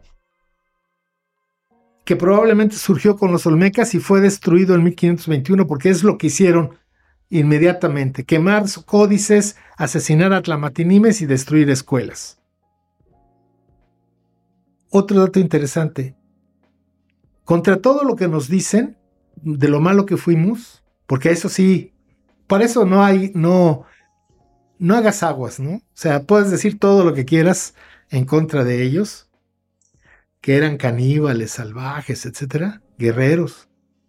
Pero fíjate, nuestros abuelos, las mismas armas que recibieron de la época de las cavernas, el arco, la flecha, la lanza, el mazo, el escudo y la honda, 9500 años después, con esas mismas armas se enfrentaron a la invasión europea. Cuando inventaron la primera calculadora del mundo, ¿sabías eso? El Nepohualcinsin, búscalo, el Nepohualcinsin es una, no es un abaco chino de operaciones básicas, es una matriz de cálculo. Nosotros fuimos el primer pueblo que inventó el cero matemático antes que los egipcios. Como te dije hace rato, tenemos la primera eh, democracia participativa del mundo vigente hasta nuestros días. Este, Nunca inventamos la moneda. Dicen los, los rojos, los comunistas, que el comunismo se va a implantar cuando se acabe la propiedad privada. Pues nuestros abuelos no tenían propiedad privada. No usaban el dinero. Por allá un enteradillo te va a decir, no, no es cierto, usaban los aztecas, usaban el cacao. Sí, pero el cacao no es una moneda. El cacao es un instrumento de cambio. ¿Y por qué no es una moneda? Porque al año se pudre. Entonces no lo puedes atesorar. Eh, nuestros viejos abuelos inventaron eh, la milpa. La milpa es un, uno de los grandes inventos de la humanidad en un terreno por lo menos de 20 por 40, una familia trabaja cuatro meses al año intensamente, sembrando maíz, calabaza, chile, frijol y quelites, y tiene alimento para todo un año, básico. ¿Cómo te explicas entonces Teotihuacán, Chichen Itzá, el Tajín, Xochicalco, si hoy necesitamos hasta dos chambas para que brinque el chivo, esta gente tenía tiempo para esos grandes proyectos, porque tenían solucionado de manera muy eficiente la alimentación con la milpa. Este, no me quiero extender mucho sobre este, pero te puedo decir maravillas que no conocen estos que hablan en contra de nuestra civilización. Entonces, más allá de que fueran españoles, ingleses o lo que fuere, una civilización que llega a estos niveles de desarrollo humano, de plenitud humana, ha sido totalmente destruida y han tratado los gobiernos criollos de desaparecerla. El México, el Anáhuac no existe. Aquí es México. Tú que zapoteca. No, no, no, no, no. Tú eres mexicano. Todos somos iguales, ¿eh? Todos los mexicanos somos iguales. Todos hablamos una lengua. Es un país mono. Monolingüe, monocultural, mono. ¿Y quiénes, quiénes son los monos? Pues los criollos.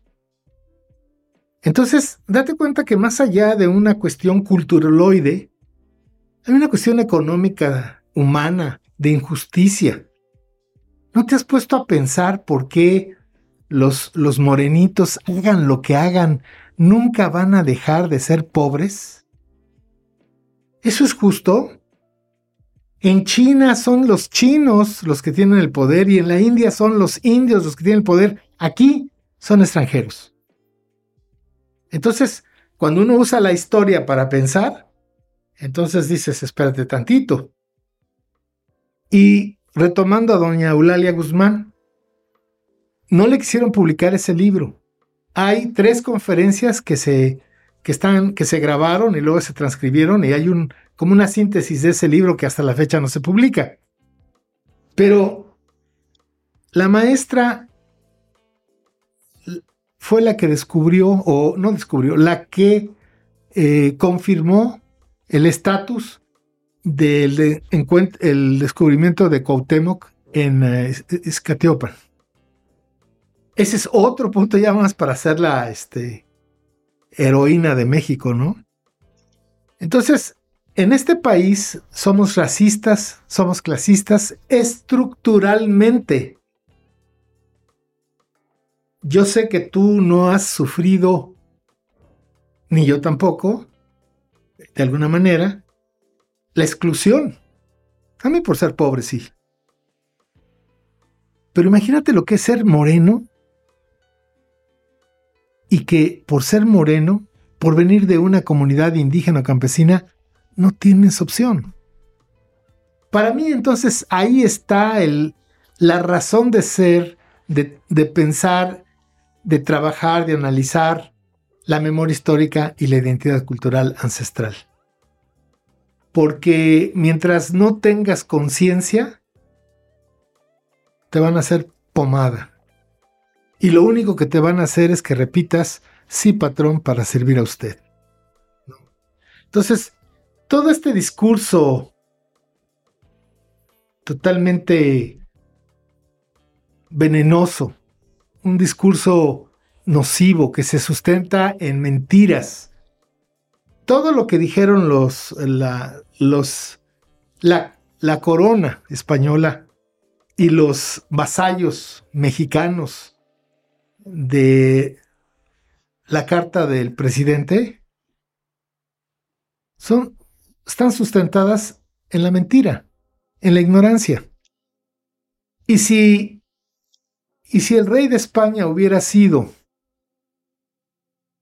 una persona, un político de verdad,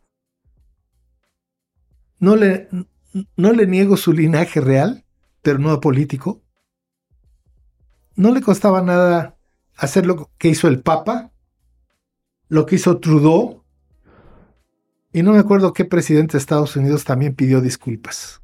Simplemente era, era parte como de un ritual claro. para ganarse más votos. El señor Andrés López Obrador, que una realidad. Pero ahí brotó la pus, ahí brotó la pus que está ahí adentro de la cochinada en los corazones perversos de esas personas que siguen creyéndose invasores, colonizadores y que son morenitos, ¿eh? Y que son extranjeros. Porque no es que, ah, los blancos son malos y los... No. Dicen que para que la cuña apriete tiene que ser del mismo palo y vete a las comunidades indígenas y vas a encontrar caciques indígenas que son más voraces que Hernán Cortés. O sea que no es lo indígena, y ahí te pongo al doctor Carlos Lenkersdorf, un lingüista alemán que se fue con su esposa 30 años a vivir con los tojolabales. Y nos presenta la Toltecayo en el siglo XX en manos de un pueblo maya tojolabal. A mí cuando mi hijo estaba en la universidad en ese momento me dijo, mira papá, me, trajo un libro del doctor que se llama eh, aprender, no, este, aprender a escuchar, te lo recomiendo mucho, aprender a escuchar. Y me dijo, mira papá, me están haciendo la Toltecayo de la UNAM. Le dije, ay, no te creo.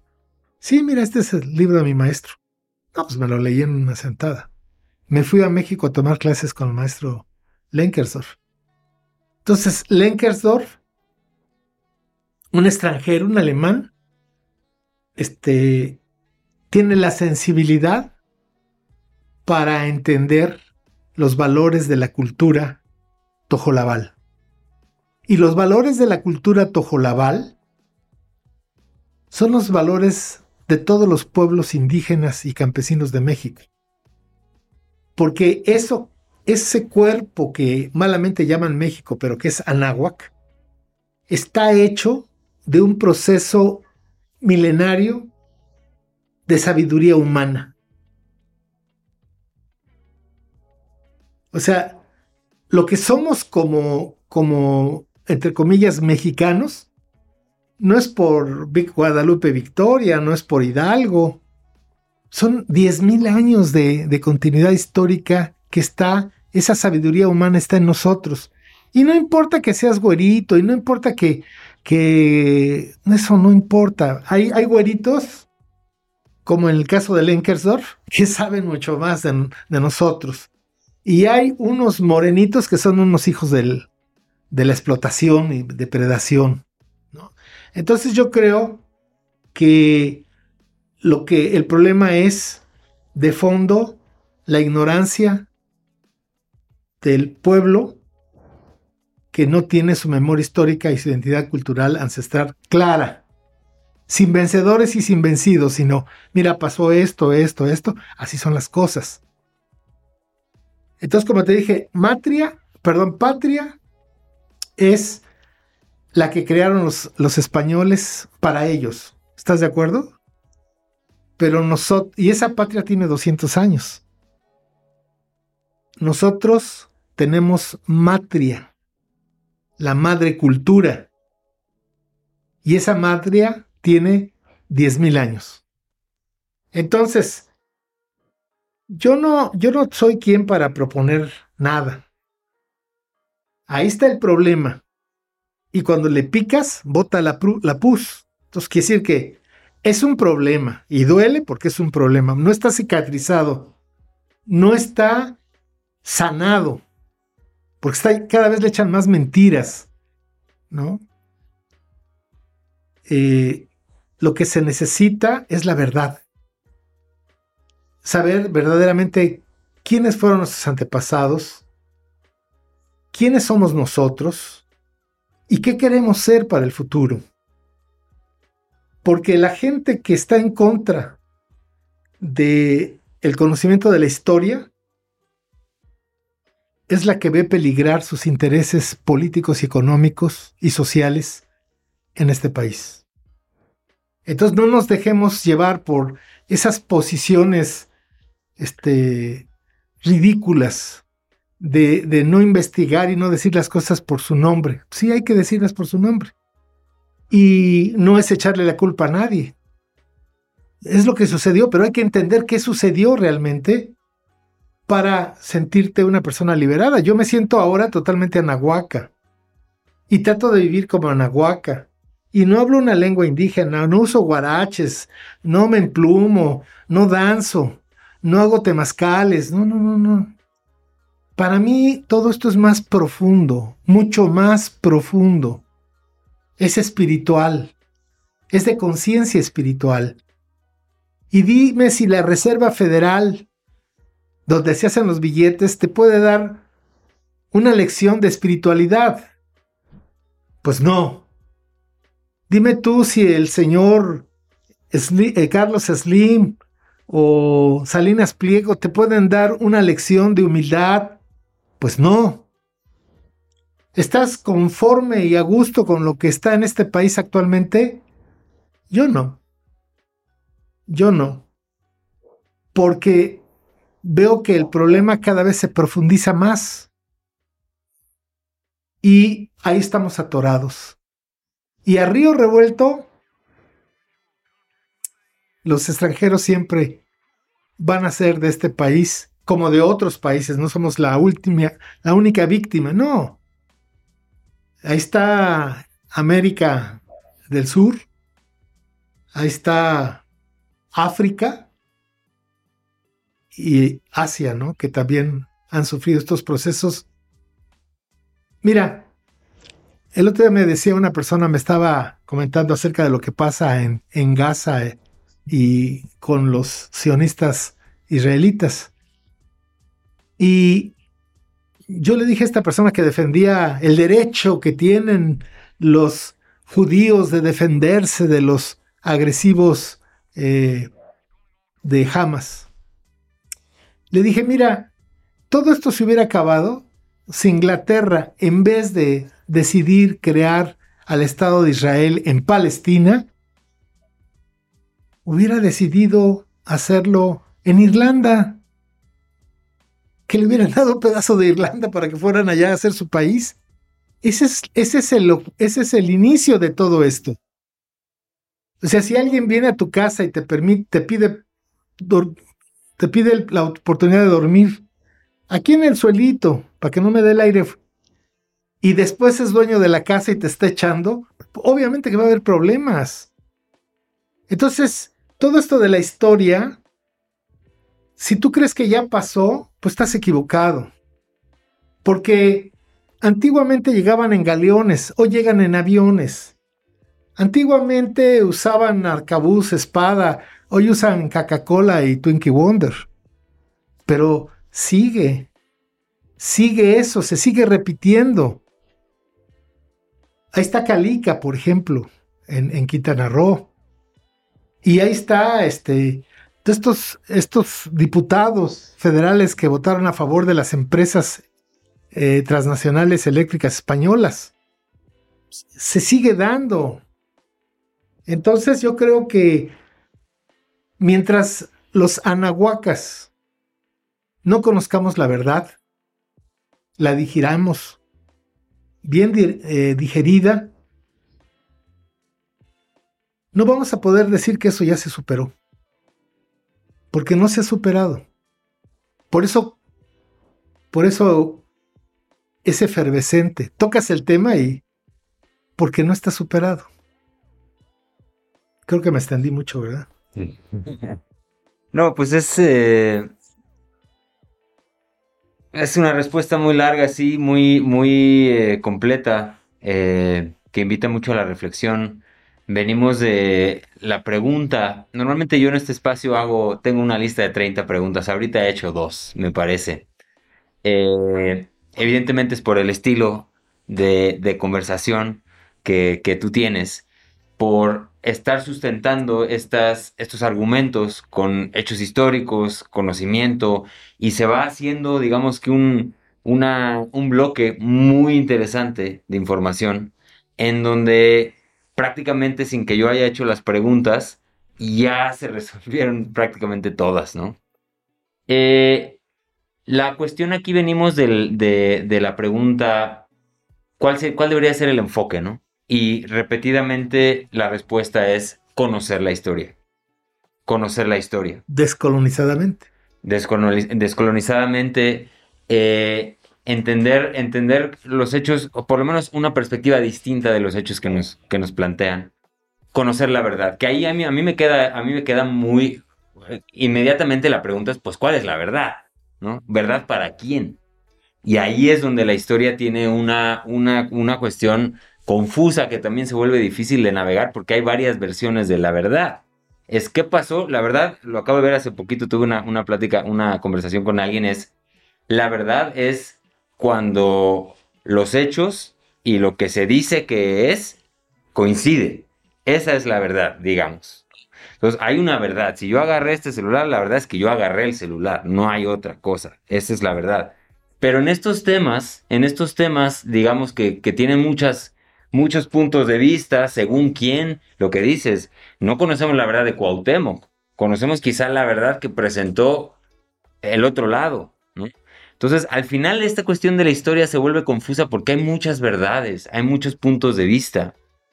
Y entonces desde ahí a lo que voy es, podemos trazar nuestra propia identidad desde entender y replantear esta verdad, de tal manera que nos haga más conscientes y corresponder a una versión que nos convenga a todos. Porque aquí es, es, es complejo. Por ejemplo, si yo le pregunto al señor Slim, ¿qué verdad le conviene creer? Es como esta cuestión que pasa ahorita con el, con el, con la violencia, ¿no? El, todo el tema del narco en nuestro país. ¿En verdad creemos que haciéndole la guerra a esa gente, que tachándolos como los malos, vamos a lograr algo? ¿Vamos, vamos a lograr que Slim ceda poniéndolo como el malo? ¿O qué verdad nos conviene a ambos? ¿De qué manera podemos abordar esto para llegar a esta situación que es lo que platicaba? La condición humana, en la condición humana todos buscamos paz. Si, si no, si, digo, habrá alguno que no, pero en la condición humana al final de la historia todos queremos irnos a dormir tranquilos, comer bien, estar, que, que a nuestros seres queridos no les pase nada. Todo, la condición humana es así. Entonces, ¿cómo conciliamos estas verdades? Y es ahí donde se pone confuso. Es ahí donde sí podemos trazar una línea de la verdad, pero esta es la verdad de Guillermo, de Guillermo Marín. Y es una verdad que puede estar sustentada y es lo que me encanta en tu respuesta, que se sostiene de muchos lados, pero no deja de ser eso. No deja de ser solamente una visión de una persona. Entonces ahí es donde se pone confuso y se pone, se pone, se pone particularmente interesante porque también venimos de esta pregunta de cómo nos puede ayudar esta visión a entender quiénes somos. Y esta, esto a mí, en este programa hacemos mucho esta, esta pregunta, es, ¿cuál es, qué le pasa a México? Si es que llamamos México por, por, por decir algo. ¿Qué le pasa a México? Pues lo que le pasa a los mexicanos, lo que le pasa a una persona es lo que le está pasando al país. Nosotros podemos encontrar un paralelismo, por ejemplo, de escasez de agua en lo que le está pasando a una persona. No estamos fluyendo. Quizá podríamos hablar, hablar de algo similar. Lo que le pasa a uno le pasa al, colectivo. Entonces, es esta cuestión de entender quiénes somos como individuos, tiene mucho también con entender quiénes somos como pueblo, como nación, como tierra. Y ahí viene el ejercicio más interesante desde mi punto de vista, porque al final todo se basa en, en cómo este, este espacio hablamos mucho de salud mental, por ejemplo. ¿Cómo logramos una salud mental? Unas preguntas clave para conseguir una salud mental estable es entender quién soy, lo que tú dijiste, quién soy, de dónde vengo y hacia dónde voy. Entonces, eso como nación, una pregunta que yo tenía aquí, si este país, esta nación, este conglomerado de, de, seres humanos, ¿no? fuera una persona, ¿qué le está pasando a esta persona? ¿En qué momento de su, de su, de su vida se encuentra? ¿Se parece más a una pubertad? ¿Se parece más a una, a una niñez? ¿Se parece más a una eh, adultez joven en donde ya creemos que sabemos todo? ¿no? Hay muchas maneras de analizar esta, esta situación. ¿no? Entonces, eh, fue una respuesta muy completa. Yo, en mi, en mi fiel estilo, yo, a mí me encanta escuchar, escuchar, escuchar, escuchar. Eh, de, eso, de eso va este espacio también mucho, de que yo lanzo preguntas y, viene la información, empieza a fluir. Es difícil, es difícil eh, quedarse callados, ¿no? Es difícil. Y muchas cosas empezaron a fluir en, en, mi, en mi ser mientras escuchaba estas respuestas, que al final se llevan mucho a eso, a conoce la historia, conoce lo que pasó, para que entonces puedas tomar decisiones, mejores decisiones. Entonces, eh, no sé si esto despierta algo en ti que quiera regresar con todo esto que estoy compartiendo. Pues no, no regresar, pero mira, este, el punto no se acaba.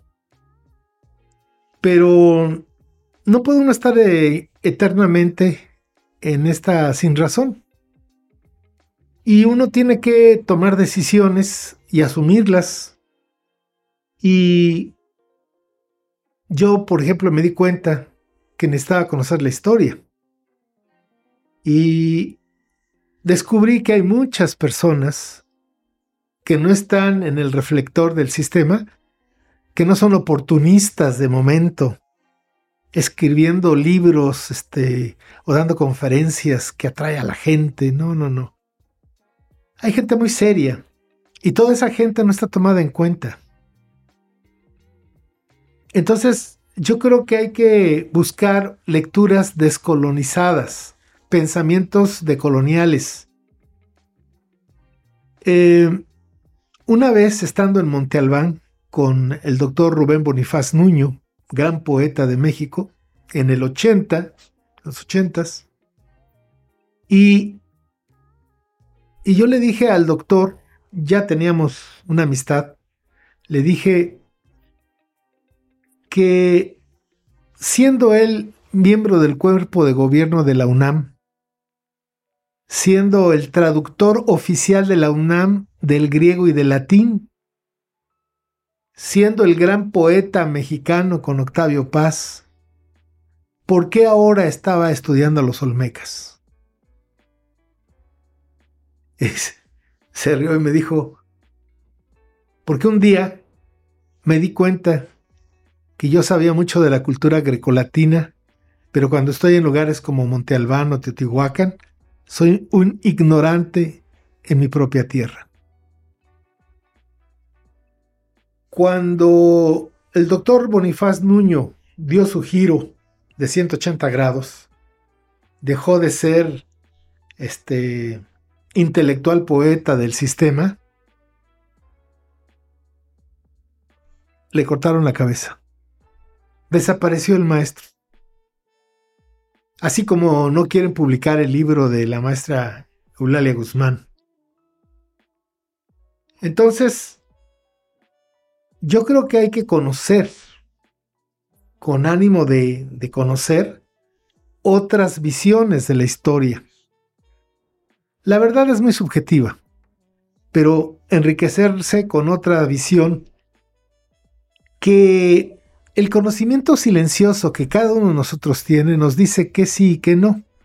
A lo mejor no lo podemos explicar cabalmente, pero dice uno, no, no me checa. Y te voy a hablar de un personaje que nadie conoce. Y que a mí me iluminó, pero para... Porque todo es muy contradictorio, eso es lo interesante de la vida para preparar la canonización de Juan Diego, el Vaticano nombró a un doctor en historia y un, eh, un sacerdote muy elevado en todos los sentidos, para que escribiera un libro que contara la historia antes y la justamente la el milagro de la Guadalupana. Tiene que ser una persona de lo mejor de la Iglesia Católica. a la cual le abrieron la Biblioteca Vaticana, que no a nadie se la abre. Dicen que muchos de esos códices que hay ahí o escritos ancestrales vienen del saqueo que hizo la Iglesia Católica de la biblioteca de, de Alejandro el Magno. Pero este señor escribe un libro maravilloso. Tiene dos partes, ¿no? La parte histórica de los anahuacas y ya la parte colonial de cómo, es cierto eh, la aparición guadalupana, la cual a mí no me interesa la otra parte. Pero en ese libro, el padre José Luis Guerrero Rosado, que el libro se llama eh, Flor y Canto en el Nacimiento de México, mamoteto este tamaño, da otra versión de la historia, no la de Hernán Cortés, tal vez más cerca a la de Eulalia Guzmán. Entonces, uno se puede dar cuenta, por ejemplo, hay un autor que se llama Gibson, gringo, que hace una investigación muy interesante sobre el primer siglo de los españoles en, en, el Anáhuac. Eh, porque la mayor parte de los que escriben la historia son hispanistas o estamos supercolonizados. Pero Gibson, como anglo, no tuvo ese problema. Entonces yo creo que necesitamos, por eso yo escribí un libro que, modestia aparte, lleva chorrocientas ediciones y no está en librerías, que se llama eh, Historia verdadera del México profundo. Porque yo no soy historiador. Y Guillermo Bonfil dice que hay un México profundo y un México imaginario. Y que el México profundo hunde sus raíces pues desde el 8000 antes de Cristo hasta nuestros días. Y el México imaginario comienza con la invasión. Y dice que no es imaginario porque no exista, sino porque no toma en cuenta al México profundo. Por eso en 1824 nace un país sin pueblo. México, México, es un país sin pueblo. Abre los ojos, date cuenta. Aquí hay gobiernos que no tienen pueblo. Hoy Andrés López Obrador ha manejado mucho, con mucha habilidad política, pero anteriormente, especialmente con la racha que tuvimos de neoliberales, despreciaban al pueblo. Este señor está cerca del pueblo, ¿no? Pero yo creo que hay personas, hay libros que nos dan otra versión de los hechos. Y eso para mí es importante porque Ah, si tú dices, si tú llevas esta idea de, de quién tiene la verdad, quién no la tiene, yo me iría a los números. Los números no, mienten, ¿no? Entonces, ¿cómo te puedes imaginar que en, el, en 1800 hubiera el 85% de gente que hablaba una lengua indígena, en 1900 el 75% y hoy es el 6%? ¿Quién hizo ese epistemicidio?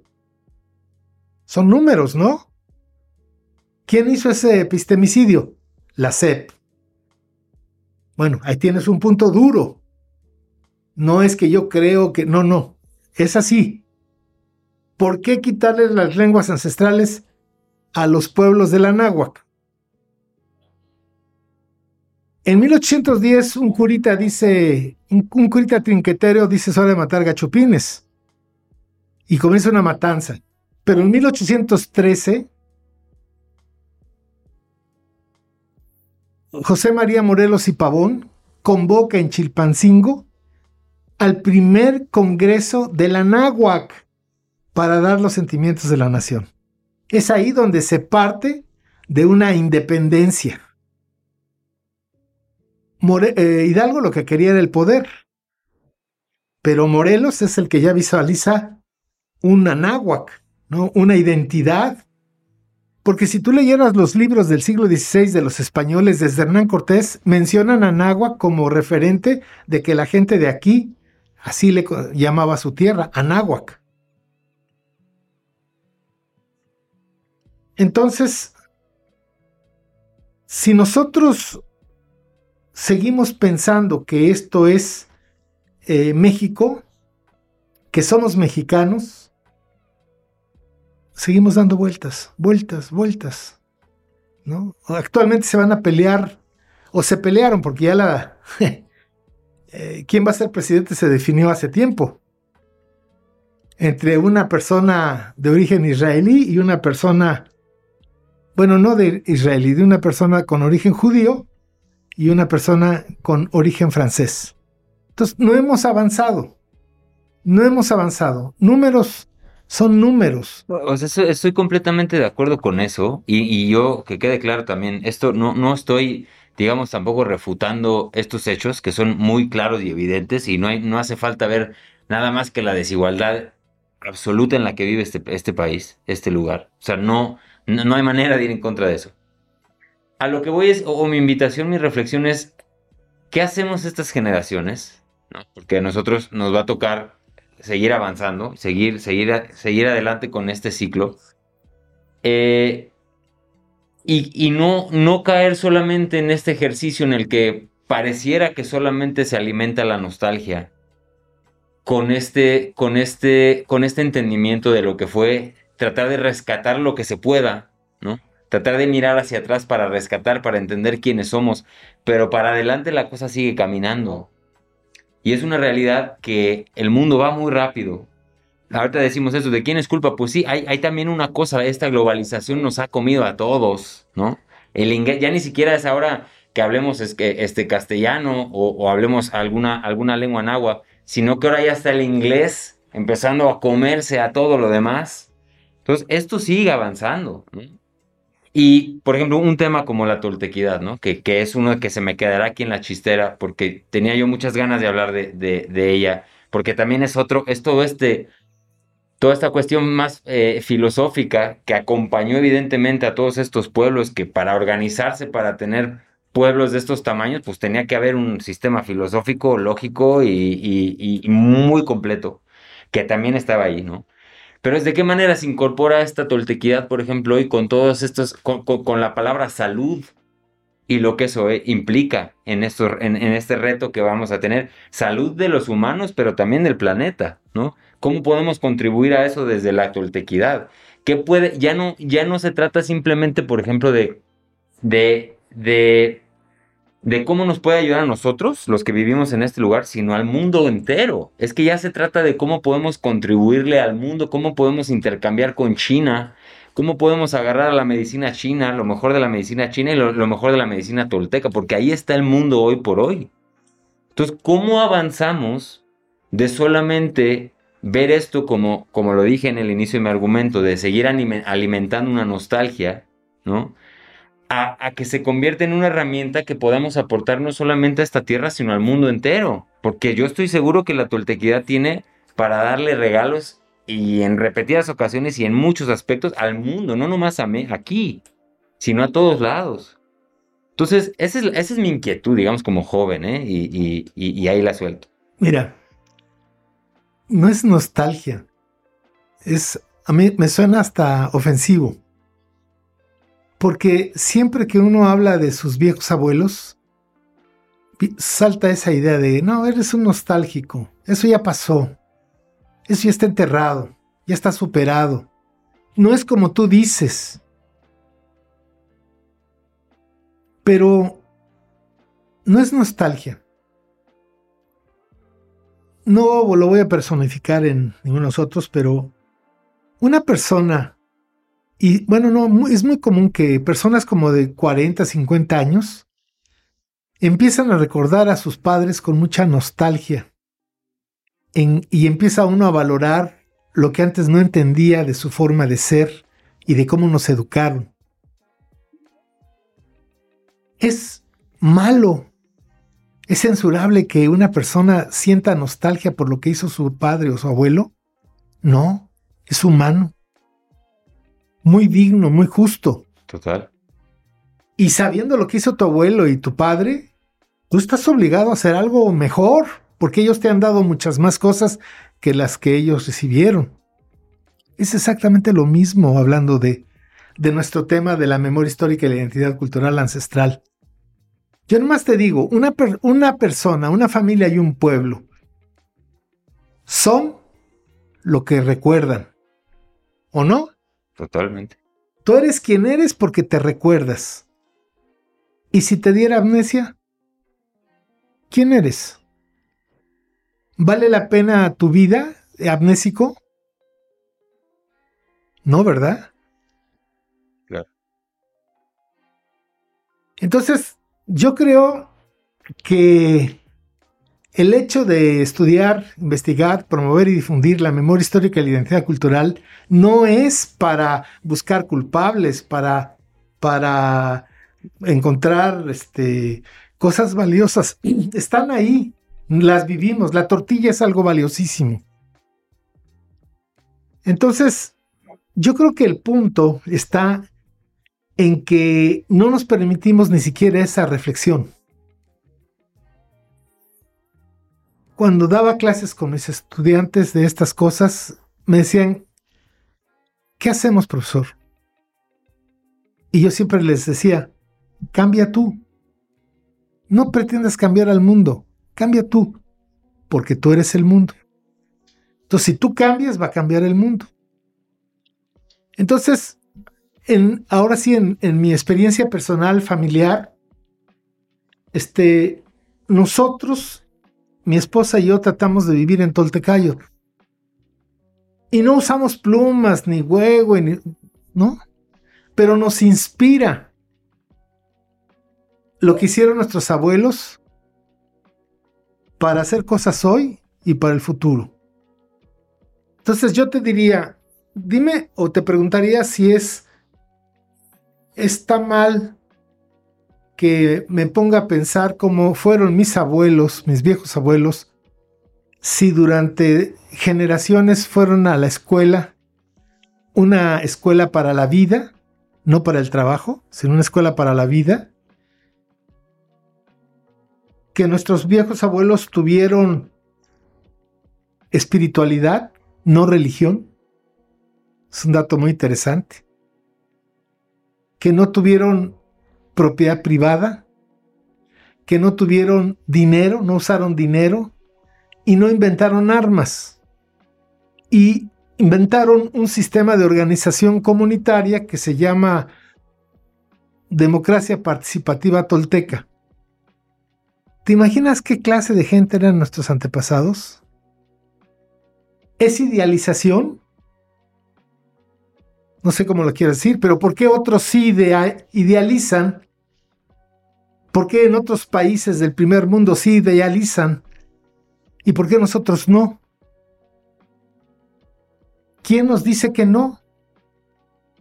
Entonces es la forma en la que nosotros nos colonizamos a nosotros mismos. El hecho de ser un colonizado colonizador y un conquistado conquistador es la realidad de este país. ¿Cómo la podemos romper? Pues conociendo realmente la historia.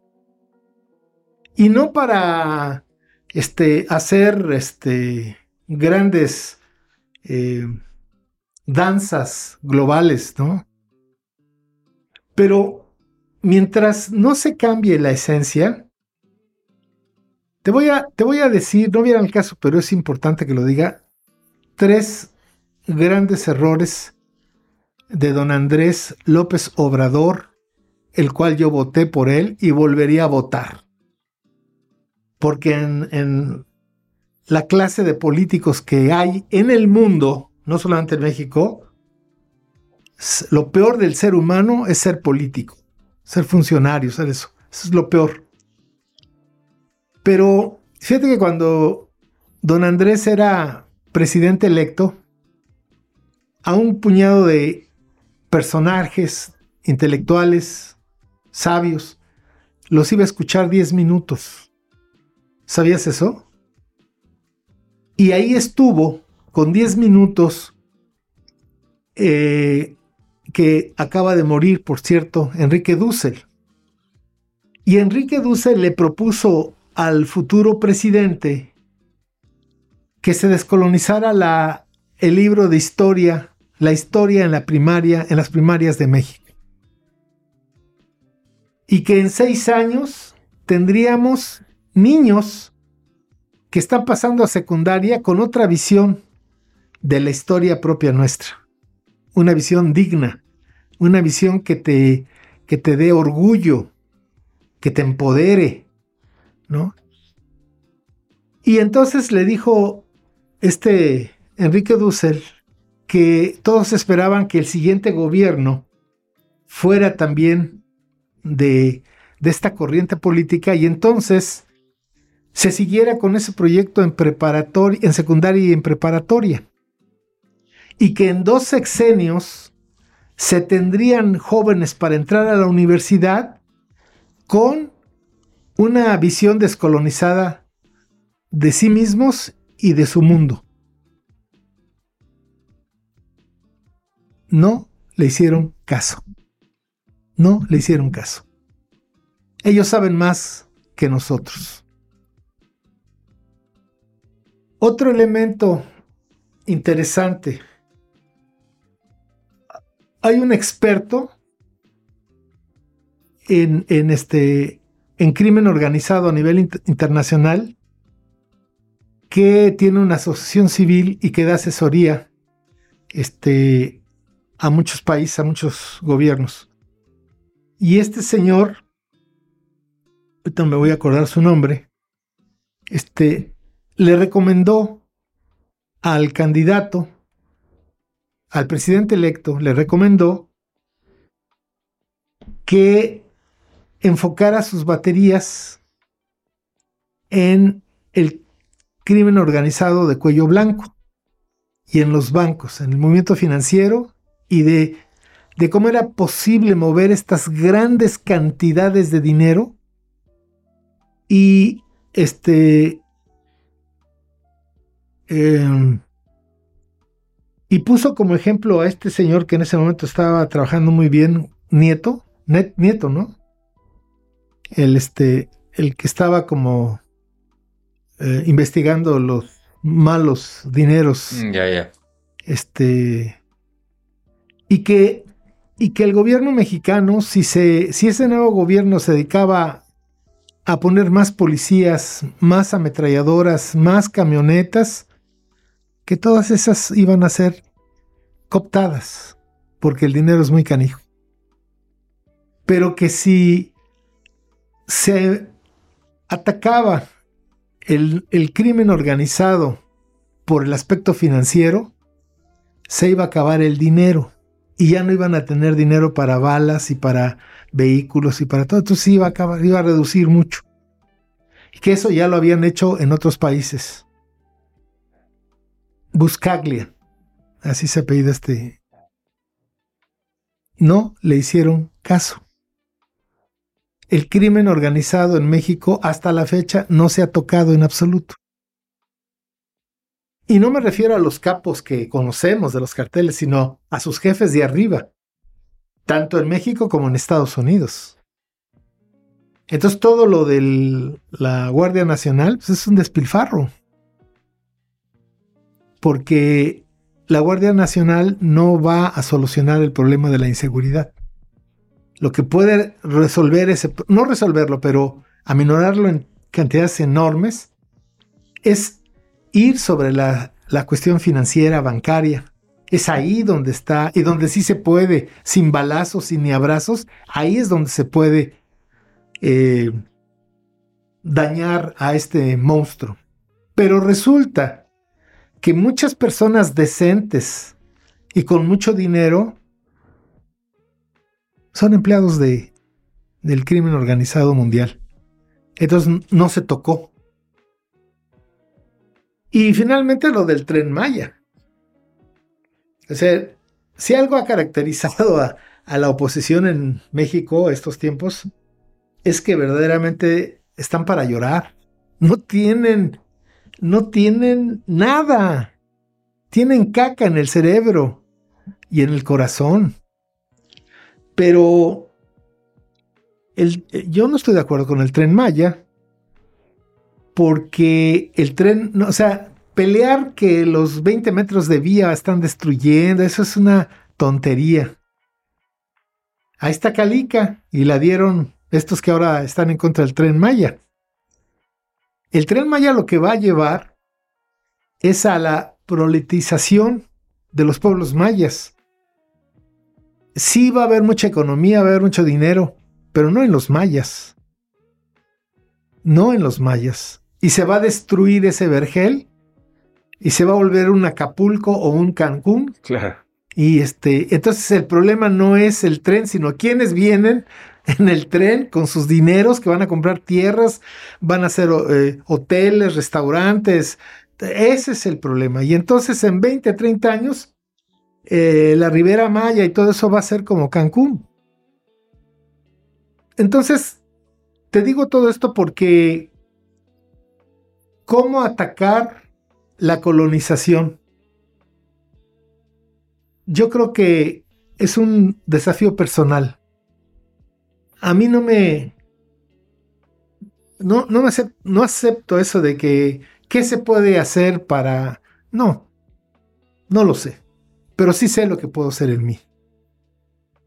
Entonces, yo te voy a hablar de la triple descolonización que tú y yo podemos hacer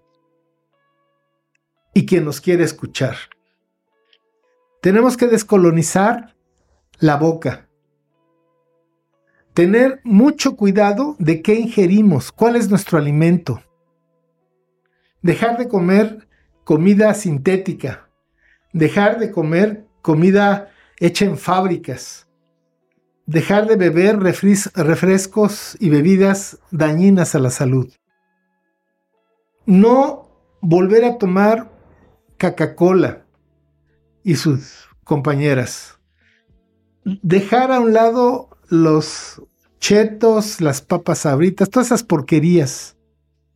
O sea, que tengamos dignidad y digamos, mira, aquí adentro no va a entrar esa porquería. Y me estoy descolonizando. Y me estoy desintoxicando. Estoy desintoxicando mi cuerpo. Y ahí mando yo. No está la Reserva Federal, no está Carlos Slim, no, no, no, ahí estoy yo y yo mando. El segundo proceso de descolonización está aquí. Así como la misma eh, tenacidad con la que debemos de seleccionar nuestros alimentos, volviendo a la comida de milpa, también tenemos que seleccionar, tenemos que dar un ya basta a no dejarnos, a no a cerrarnos a esta información que viene por la televisión, por la radio, por la internet. Debemos de entender que están metiendo cosas muy fuertes a nuestra cabeza, ideas, odios, este, fobias, eh, ideas eh, que no nos hacen bien. Entonces, descolonizar nuestro cerebro quiere decir que voy a poner un filtro, ¿eh? Es decir, cuando alguien me empieza a hablar de algo que, ¿sabes qué? Cambio de tema. No quiero hablar de eso. O que eh, alguien que ve la televisión, de los pocos que ven la televisión, pues que la paguen. Que la paguen porque ya saben para qué es. La radio comercial es una porquería. Bueno, entonces ahí está la descolonización. En decir a mi mente, no voy a permitir que lleguen esa basura. Y finalmente descolonizar el corazón, Héctor. Porque nuestro corazón en este momento está siendo atacado con sentimientos de odio, de rencor, de frustración, de violencia, mucho estrés. Y estamos dejando que entre. Entonces hay cualquier imbécil eh, en, esta, en las redes sociales empiezan a decir cosas estúpidas y las estamos escuchando. El TikTok es, es una droga que te succiona, te impide pensar, ta, ta, ta, ta, ta, ta, ta, ta. Ya, te perdiste. Y nos debe de quedar claro que el sistema mundo necesita de individuos enfermos, intoxicados, estúpidos, cretinos, sin responsabilidad, sin dignidad existencial. Entonces, ahí está claro lo que yo puedo hacer en mí. Que le propusieron a don Andrés, ahí está la respuesta.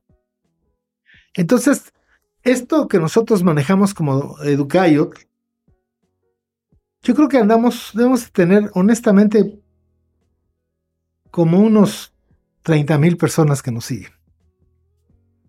Claro, nada con los 30 millones de un chamaquito de 15 años que jala esa cantidad y más, ¿no? Pero yo hace tiempo ya no me interesa la cantidad. Me interesa la calidad de personas que escuchan nuestras propuestas y que les pueden servir, no todas, pero a lo mejor algo, oye, me parece esto así y asado. Y afortunadamente tenemos gente que cree en este proyecto, que es un proyecto personal porque no hay ningún camino hacia afuera que antes no se recorra hacia adentro. Entonces, nosotros estamos, mi esposa, mis hijos y yo estamos en ese camino. Eh, no pretendemos dar línea, no somos quien para decirle a otro qué es lo que tiene que hacer. Decimos lo que nosotros hacemos. Y algunos dirán, pues qué idiota, pues, a lo mejor. Tienen hay una probabilidad que tengan razón, ¿no? Este, uno de los grandes logros de nuestra civilización fue la unidad en la diversidad. Ese es algo que te habla de la grandeza de una civilización con sus seres humanos.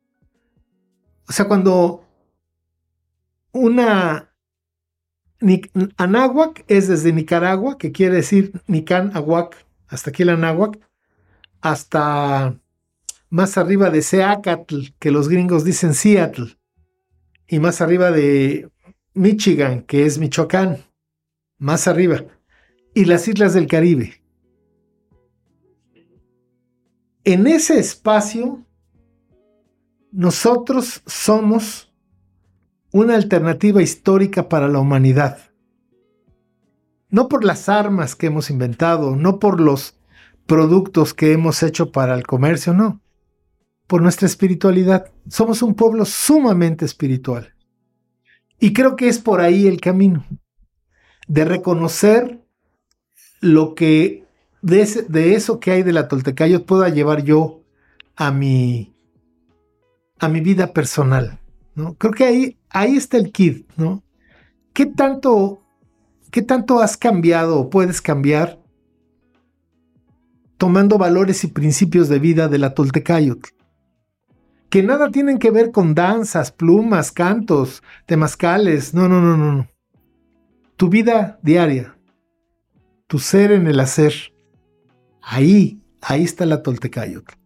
Entonces, yo creo que no, no somos quien, nosotros Educayot, no somos quien para tirar líneas, sino estamos ofreciendo una versión y no, y no queremos, ni es nuestro objetivo, que nos digan aleluya, aleluya hermano, hasta que llegaste a mí, no. Pero a mí me gusta mucho escuchar a todos los compañeros que están en este rollo de la, de la identidad. Unos llaman la mexicanidad, imagínate, nomás que friegan, ¿no? Pues la mexicanidad es estar a favor del sistema. Pero, porque todos tenemos que aportar. Todos tenemos un poquito de verdad y un bastante de mentira. Pero ese poquito de verdad, este, te va enriqueciendo. Entonces, la unidad en la diversidad es que acepte, te acepte a ti como eres y que tú me aceptes a mí como soy. Y que no me critiques ni me fustigues, ni yo a ti. Bueno, tú vas por tu camino, yo voy por el mío. Y creo que eso es lo que nos hace mucha falta a todos los que estamos en este camino, en esta búsqueda. Debemos estar conscientes que nadie tiene la verdad en la mano, que estamos haciendo algo verdaderamente difícil, que es que recuperar una civilización negada, recuperarla en nuestra vida personal, y que todos tenemos un espacio. A mí me da mucha tristeza, y sobre todo cuando lo veo en, las redes, que se, se agreden los hermanos unos con otros. Sobre todo con la cuestión de los calendarios y esas cosas. No, este no sabe. Yo creo que lo importante no es lo que sepas, sino lo que vives. Entonces yo, yo sintetizaría todo esto de la Toltecayot como el arte de vivir en equilibrio a través de la impecabilidad, de usar, de no desperdiciar nuestra energía y usarla eh, en hacer cosas para el bien común que nos, que nos den felicidad, armonía, gusto. Dice don Juan que todos los caminos de la vida conducen al mismo sitio, al panteón. Pero que hay caminos con corazón y caminos sin corazón. Y los caminos sin corazón en todo lo largo te dan estrés, enojo, violencia, envidia, y te mueres. Y el camino con corazón, en todo su largo, te dan bienestar, armonía, equilibrio, y de todos modos te mueres. Entonces, ¿por qué no escoger el camino con corazón? ¿Por qué no trabajar por el bien común? ¿Por qué no trabajar para tratar de emular a nuestros antepasados? ¿no? Y, yo creo que por ahí, por ahí sería el asunto, según yo. Sí, otra vez muy completa la aportación de, de, este, de este cierre, digamos, en donde también ya incluimos un poquito esta toltequidad siendo esta memoria antigua siendo ya aplicada también a la vida, que es que eso era un poco mi inquietud, ¿no? De decir, todo esto, bueno, ¿qué hago con todo esto? ¿Cómo lo aplico? Y ahí presentas tres aspectos, ¿no? Lo que comes, lo que ves o escuchas y lo que llega a tu corazón. Al final ya es como una aplicación muy práctica de, de cómo pues girar un poco el, barco, ¿no? Hacia, hacia otro lugar. Y pareciera corta la vida para poder hacer todo esto, ¿no? Tener tiempo para entender de dónde vengo, quién soy, y al mismo tiempo virar un poquito el barco y, definir un buen puerto, ¿no? Hacia dónde, hacia dónde llevar esta experiencia que al final, eh, como, te digo, pues parece, parece breve el, instante en el que estamos aquí para hacer todo esto, ¿no? Eh, sin duda hay, un trabajo que, algo que nos hace únicos como especie es que el conocimiento, digamos, que se acumula, se, se transmite, y el esfuerzo que han hecho con Educayotl es, eso se queda, ¿no? se queda para futuras generaciones, que la gente que pueda ir ahí le interese ya algo, algo que se puedan llevar de esta, de esta charla, pues, y que los haga ir a ese espacio en donde ya está, e, estaba viendo ahí, creo que 800 cápsulas, ya van creo en las 900, que en diferentes maneras eh, comparten conocimiento. Hay ahí, porque también es algo, es algo cierto, ¿no? Que eh, todo este conocimiento por cómo se dio la historia, pues fue orillado a, esconderse, ¿no? Hacia la sombra y ha sido un conocimiento que, pues los poseedores han sido de cierta manera celosos porque, pues por cómo se dieron las cosas, ¿no? Entonces, encontrar este conocimiento es difícil, puede ser complejo, complicado. Estas personas, como yo siempre digo, los verdaderos maestros no están en internet, no están en, en, las redes sociales. Esta gente hay que ir a buscarla a estas comunidades y a estos lugares que simplemente han, han, tenido esto, ¿no? Una experiencia humana como la tuya, como la mía. No, no, no, no, que digo, cada una es distinta, pero no deja de ser eso, una experiencia humana en la que todos estamos tratando de averiguar cómo, cómo hacerle, ¿no? Em, al final yo me quedo con, con todo este, este, este nuevo, nuevo, conocimiento que, que, compartes aquí, estos hechos históricos que son importantes, importante entender que lo que nos han dado de comer, y lo que nos han enseñado, no porque venga en un librito amarillo y te lo enseñe el, profesor en la primaria, quiere decir que es la verdad. Em, entonces, simplemente dudar, dudar de esa historia que nos han, que nos han dado. Eh, y al mismo tiempo recuperar esta memoria histórica, pero para, pero e, e, esa era mi, inquietud, ¿no? Es, bueno, ¿y qué hago con eso? ¿Qué hago con, cambiar la, versión de los hechos? Bueno, pues aquí está descolonizarnos. Y quizá haya, habrán amigos que no, que no coincidan, porque aquí nos escuchan en, varios países en donde quizá la colonia no sea tan, tan evidente, tan tangible como en este lugar, en esta tierra, o, o en Sudamérica, que es principalmente donde nos, nos escuchan, pero esta colonización yo la interpreto como todos estos hechos o este sistema de creencias que nos metieron a la fuerza, y sea lo que sea, ¿eh? sea una versión de la historia o, u otra, al final hay muchas creencias que no son ni siquiera nuestras, que nos metieron y que nos condicionan y que nos hacen no, no poder entender quiénes somos ni a dónde vamos. Y eso es para mí lo más valioso de este ejercicio, es dudar de todas aquellas creencias que nos limiten de alguna manera y redefinir esta narrativa para poder ser mejores. Eh, habrá alguien que le resuene eh, la, narrativa anahuaca, habrá quien le resuene la narrativa eh, india, o, habrá quien le resuene la narrativa budista de las cosas. Usted decida, usted decida cuál es, pero lo importante aquí es darnos cuenta que hay cosas que no, no son nuestras, que nosotros no, no, no son así las cosas y que podemos cambiarlas simplemente, simplemente con esta voluntad de crear un nuevo sistema de creencias que nos ponga mejores mejor a nosotros y a los que nos rodean, porque no se trata solamente de los, de, los nuestros. Aquí hablábamos, por ejemplo, por dar un nombre, ¿no? Carlos Slim. Pues, ¿qué sistema de creencias le conviene al señor Slim? ¿No? Porque qué tan motivado va a estar a cambiar este sistema de creencias. Eso es, lo que yo me cuestiono. Entonces, pero, perdón, pero, es, pero no es que Carlos Slim o este Larrea y esos bandoleros, no. Todo esto es estrictamente personal. Totalmente. Sí, es, a donde iba. Cada quien tiene su camino y esto es una... Por eso es, el ejemplo que yo daba. Lo que le pasa a nuestra tierra, lo que nos pasa a cada uno de nosotros. Y cada uno tiene ese, ese camino y esa jornada y responsabilidad. Pero bueno, mi, mi, querido Guillermo, ha sido un placer hasta este momento. Vamos a ir a las preguntas de cierre. Aquí tenemos, es como tal un programa en donde tenemos ya algunas, algunas preguntitas. Vámonos como flecha a responder estas preguntas que todos los invitados responden. Mucha gente le adelanta hasta aquí solamente para ver estas preguntas específicas. Pero bueno, eh, la primera pregunta es, eh, si el humano fuera una persona, ¿de qué estaría enfermo? El humano. El humano, también ya hablando de una perspectiva global, eh, si pudiéramos ubicarlo en un individuo, si el humano lo condensáramos en una persona, ¿de qué estaría enferma esta persona? De ignorancia. Ignorancia. Ok.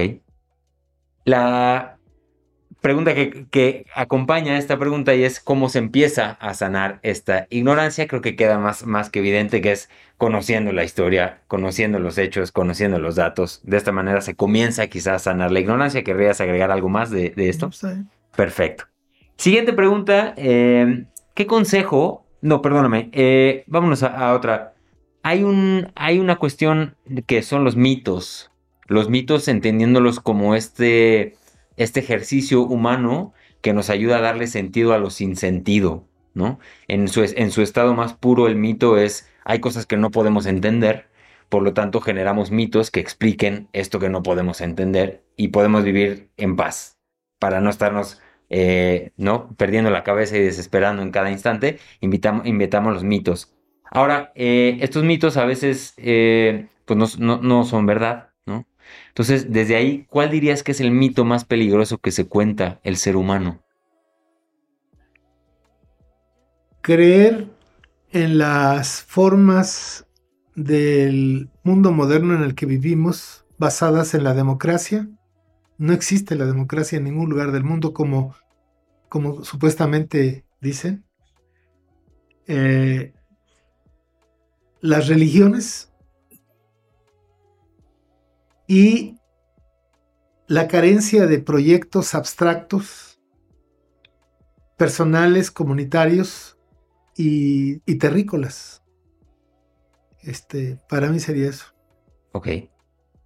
Perfecto, nada que agregar. Siguiente pregunta. Si pudieras enviar un mensaje o retroceder el tiempo para darte a ti mismo un consejo a una versión más joven de ti, ¿qué consejo le mandarías a esa versión más joven de Guillermo Marín? Que las batallas, las verdaderas batallas que uno libra en la vida, se dan adentro de uno mismo, no afuera. Sería un recordatorio dándole esta nota, que las batallas más importantes se libran adentro de uno mismo. Ok. Siguiente pregunta, y haciendo em, pues honor al, al, nombre de este programa, que es Con los pies en la tierra, ¿qué quiere decir para ti vivir con los pies en la tierra? Estar en contacto con la matria, la madre querida, Tonantzin. Estar eh, en contacto con nuestras más profundas raíces que están en esa tierra, sin rechazar lo que ha llegado en estos 500 años, que algunos, muchas cosas hemos aprovechado y hemos mejorado, como por ejemplo la lengua en la que estamos hablando. Aquí me voy a extender un poquito, pero fíjate que si los chinos hablan su lengua y los hindúes también, nosotros hablamos este, la lengua del invasor. Sin embargo, hoy somos el país del mundo que tiene más hablantes de español. Y es nuestro español mexicano el mejor español del mundo. Y cualquier persona me podría decir, oye, ¿cómo te atreves a decir eso? Es muy sencillo. Las empresas que se dedican a doblar las series en inglés ¿Por qué usan el español mexicano y no el cubano, no el argentino, no el colombiano? Porque es un español claro, limpio. Náhuatl es hablar claro. Entonces, nuestra, nuestras culturas, nuestras lenguas, especialmente el náhuatl, que fue la lengua franca, han enriquecido el español que hoy hablamos no solamente en México, cada país eh, le ha enriquecido con sus palabras regionales, sus conceptos regionales, pero no cabe duda que el español que nosotros hablamos, este, es un español muy entendible. Y eso habla, no es gratis, eso habla de la grandeza de una civilización que no conocemos, que es la nuestra, nuestra madre querida. Ok, nada que agregar a eso más que sí, el, soporte a esta idea de, la lengua, ¿no? Que si bien es eh, la lengua propia de, Castilla, ¿no? Que no, no es la originaria de aquí, pues nosotros también la hemos recogido y la hemos, la hemos mejorado, la hemos hecho nuestra. Y también esta cultura que existe contemporánea, eh, en donde ya es una mezcla de todo lo que hemos experimentado y vivido, también para mí es digna de, ser rescatada, valorada. Eh, y desde ahí también es, es un poco una invitación a, eso, ¿no? ¿Qué hacemos con todo lo que ya hay?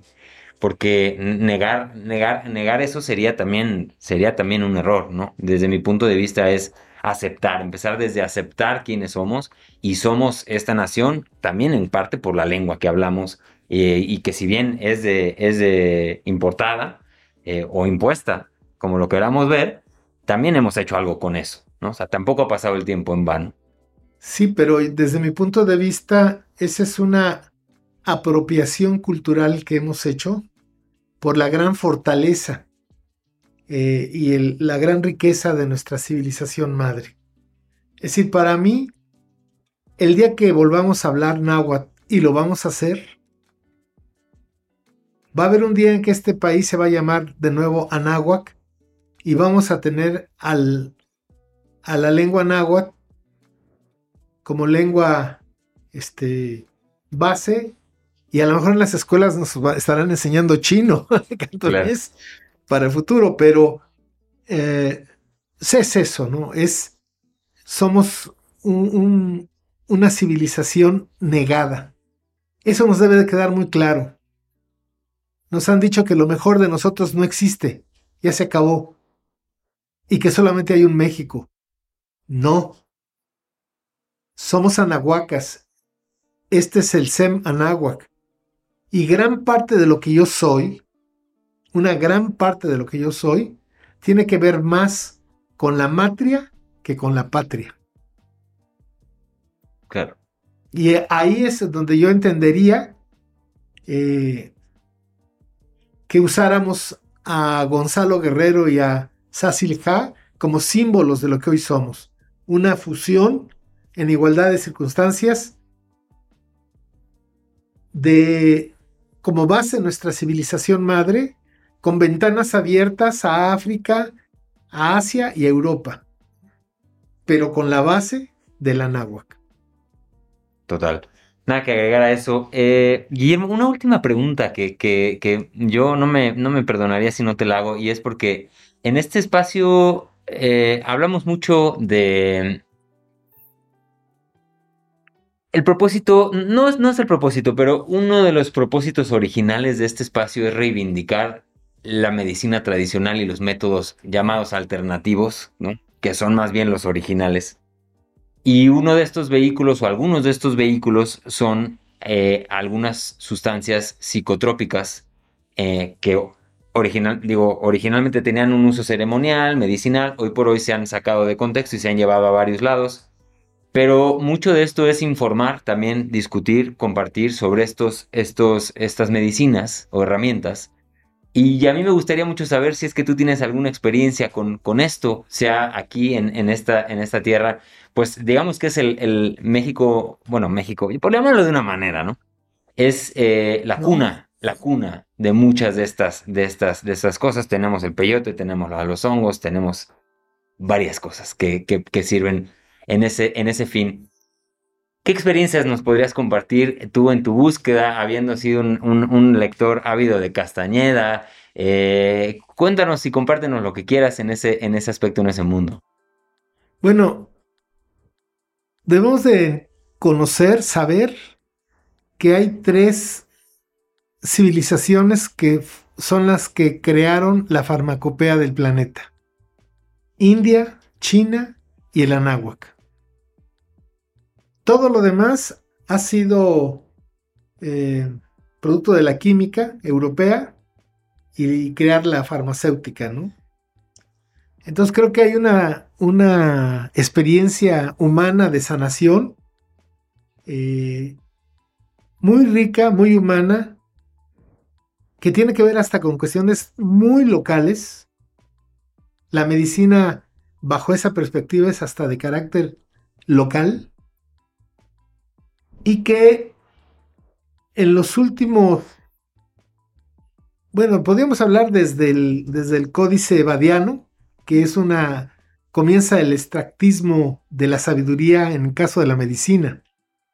Nuestros abuelos en la pirámide de la plenitud armónica tolteca tenían los primeros cuatro niveles, era el sistema de alimentación, el sistema de salud, el sistema de educación y el sistema de organización. Y esta sabiduría ancestral de las plantas, insectos también y minerales para la salud, pues es riquísima, muy rica, pero que eh, especialmente a partir de la Segunda Guerra Mundial, los grandes capitales se dieron cuenta que el negocio de la farmacopea, perdón, de las farmacéuticas es inmenso. Y el negocio para ellos es la gente enferma.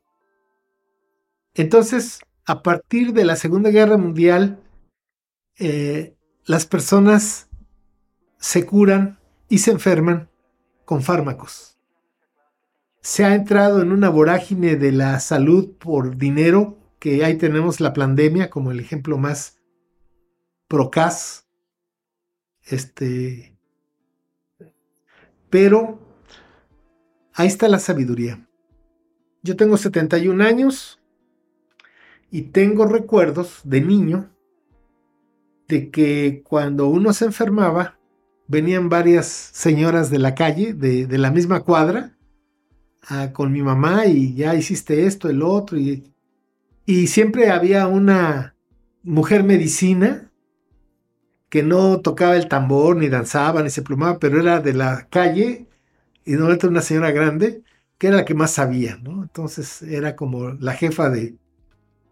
Y ya cuando la enfermedad no curaba, entonces, eh, cuando no cesaba, entonces venía el doctor, un señor que traía un portafolios, un, un botiquín, no sé cómo le llaman, portafolios de doctor que eran anchos, gorditos.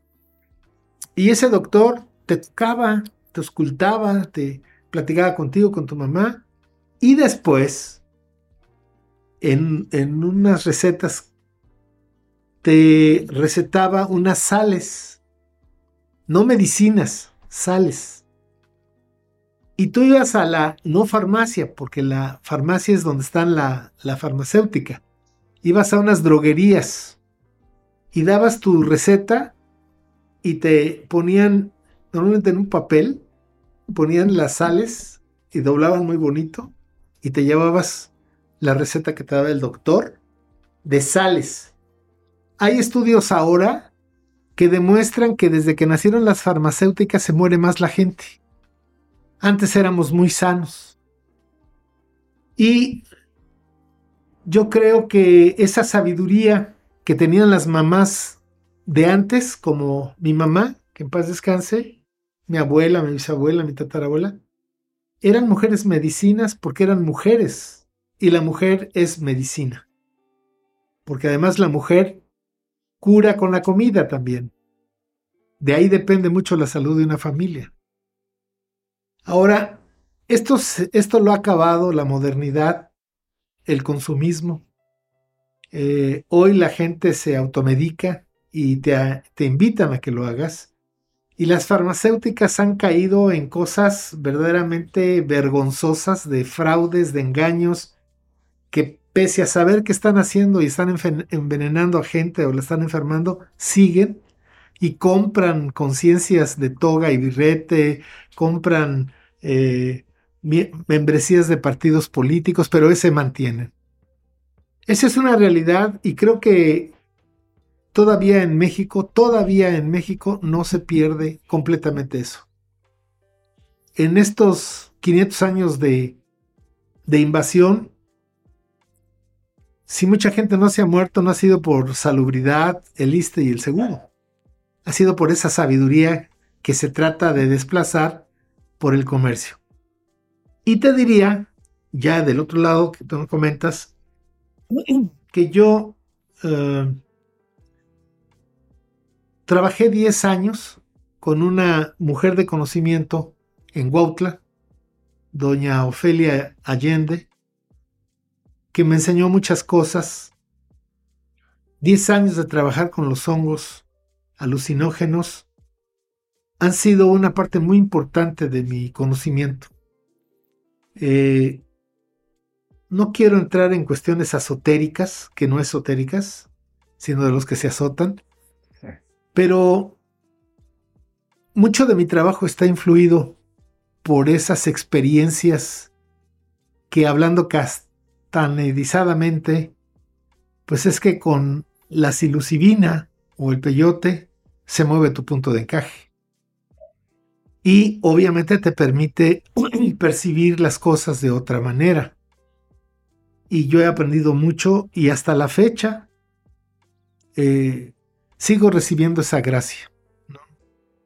Eh, muchas de las cosas que yo manejo no las leí en libros ni me las dijo alguien, sino vienen a mí, eh, no quiero decir ensoñaciones, pero vienen ahí. Entonces, el mundo moderno insiste en que nosotros seamos cuadrados, inútiles, consumidores, individualistas, violentos, pero tenemos un espacio espiritual que todavía se mantiene.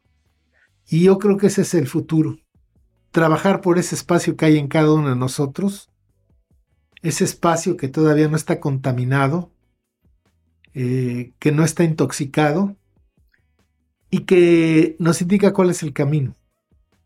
Por eso no se necesitan, desde mi humilde punto de vista, maestros en la vida. Lo que se necesita es saber quién es uno. Ahí hay mucha riqueza. Ok, Excelente, muchas gracias por compartir eso. Y para cerrar, ahora sí, ¿en dónde pueden encontrarte, Guillermo? Eh, ya, ahora sí, última intervención. eh, a los amigos que convenciste, que, que, te quieren seguir, que quieren conocer un poquito más de ti, pues, eh, y de tu trabajo, evidentemente, ¿en dónde pueden encontrarte? Bueno, Educayo tiene varios proyectos. Eh, nos pueden encontrar en Facebook como Guillermo Marín Ruiz. Todos los días subimos contenidos. Todos los días subimos contenidos desde hace veintitantos años sin miedo y sin ambición.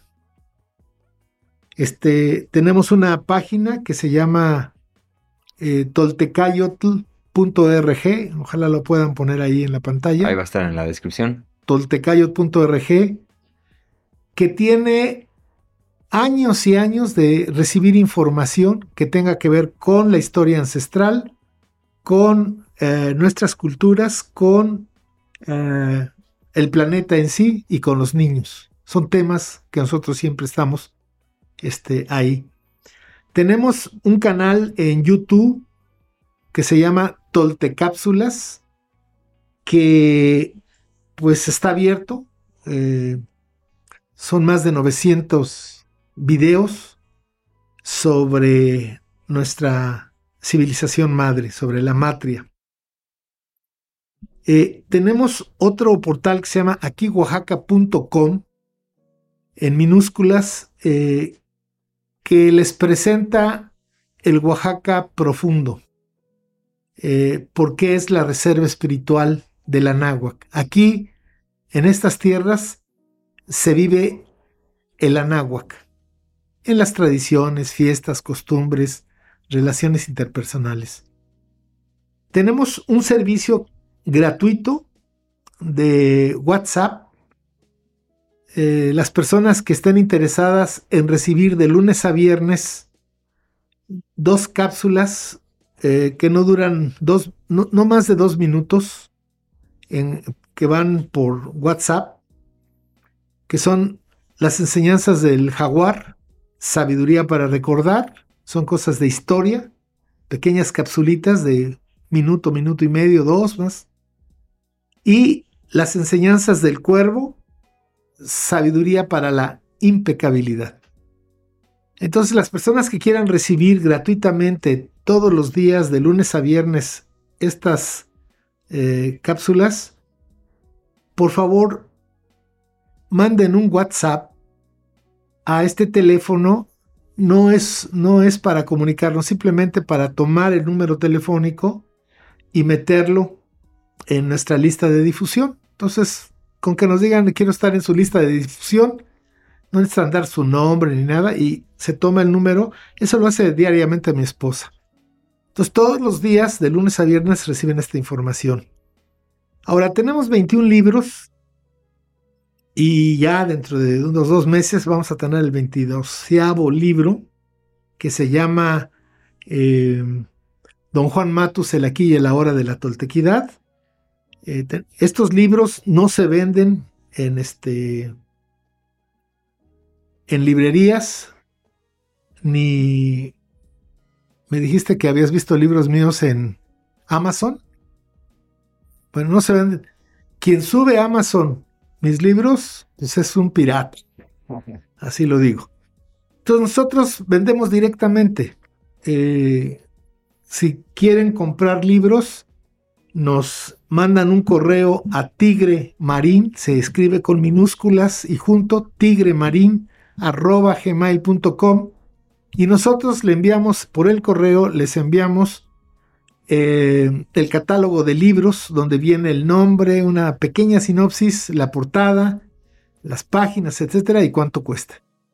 Y los enviamos a cualquier parte de México y de Estados Unidos por correo certificado. Más o menos un libro por correo certificado cuesta 50 pesos en, en eh, México y 100 pesos en Estados Unidos. Y en México también, si hay personas que lo, así lo piden, eh, los enviamos por paquetería con un costo de 150 pesos. Pueden ser hasta dos o tres libros por 150 pesos, por el peso. Este, entonces, pues basta que nos, nos pidan el libro, eh, hagan un depósito bancario, nosotros al checar el depósito y teniendo la dirección, eh, mandamos el libro. Puede ser dedicado o simplemente así, pero hacemos eso, dedicamos los libros. Que bueno, los que nos gustan los libros, tener libros dedicados por el autor es una cosa excepcional. Y eh, tenemos 21 libros ahorita de eso. Eh, otra cosa que hacemos es que damos conferencias. Eh, tenemos ahorita 12 conferencias que las tenemos en PowerPoint y las damos por Zoom. Nosotros nos piden la conferencia, nosotros les damos la, la liga y todo. Y este, son conferencias que duran dos horas. también si gustan saber cuáles son y que les enviamos todo esto, eh, a tigremarin.com y les enviamos la información. Y tenemos un curso estrella. Yo quiero mucho ese curso porque llevamos dos años con él. Se llama Historia Ancestral de México, con 29 puntos, 29 módulos. Pero le tenemos mucho cariño, Héctor, porque hemos visto cómo la gente cambia, porque además lo escribe. Entonces, si ustedes quieren saber un poco de este curso, mándenme un correo solicitando la información y les envío la carta descriptiva y los comentarios de algunas personas que aceptaron, después de haber terminado el curso, este, dar su opinión. Mandamos mucha información sobre el curso porque lo que nosotros no queremos es que digan, oiga, este, nos engañó, ¿no? Este, yo no soy historiador, ni voy a dar una historia oficial. Estoy explicando exactamente lo que pueden recibir. Y si la gente acepta, este, pues adelante, ¿no? De la misma forma, yo creo que en dos meses vamos a abrir el curso de eh, las enseñanzas de Don Juan. Este, desde un desde un punto de vista, y también tiene que ver el libro en eso. Mira, un paréntesis sobre Castaneda. Eh, Castaneda no describe la cultura que genera la toltequidad, porque más no es su interés ni, ni el poder le pide que haga eso. Pero si tú a un conocimiento le quitas su base social, cultural, entonces por eso te puedes encontrar eh, verde claro en California de extranjeros que tienen derechos de autor y todas esas cosas. Pero la Toltecayot no se comercializa, no se piden derechos reservados. Entonces, eh, yo creo que ese curso va a ser muy interesante porque a estas alturas, 56 años de que salió el primer libro de Carlos Castaneda, sigue inquietando a la gente. Y esto es muy importante. ¿Y qué es lo que viene a hacer el curso? Darle una visión cultural a la sabiduría de Don Juan y demostrar que está viva, presente, no solamente en los linajes, muchos linajes que hay de toltecas, porque mucha gente cree que el de Castaneda es así, el de Don Juan. No, hombre, el propio Don Juan lo dice. Pero además de eso, esa sabiduría, esas enseñanzas de Don Juan, cuando uno las conoce profundamente, te das cuenta que están en, el, en la cultura popular de los pueblos de este país. Entonces, dejaríamos, y yo creo que es lo que se debería hacer, dejar las enseñanzas de don Juan, sacarlas de ese rollo de chamanismo, de, de guías, de hombres y mujeres de conocimiento, y, y verlo también desde el aspecto cultural, histórico, y, y toda esta, todas estas enseñanzas de don Juan vienen a llenar ese ese vacío que existe de que tú vas a Monte Albán y si ves la obra física y la obra intelectual, la obra espiritual, ¿dónde está? Hasta ahorita oficialmente no dicen nada. Tal vez quien logró mayor o no mayor, la que logró, la que inició un proceso de, de sensibilidad espiritual sobre el pasado ancestral de la náhuac fue la maestra Lauret Sayorné, con su libro Pensamiento y Religión en el México Antiguo, publicado por el Fondo de Cultura Económica en 1957.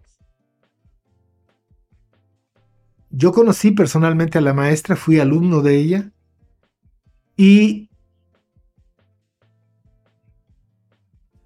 para hacer ver la historia, ella me dijo, bueno, primero el antecedente, ¿quién fue el maestro de, de Laurette Sayorné en la Universidad de la Sorbona de París?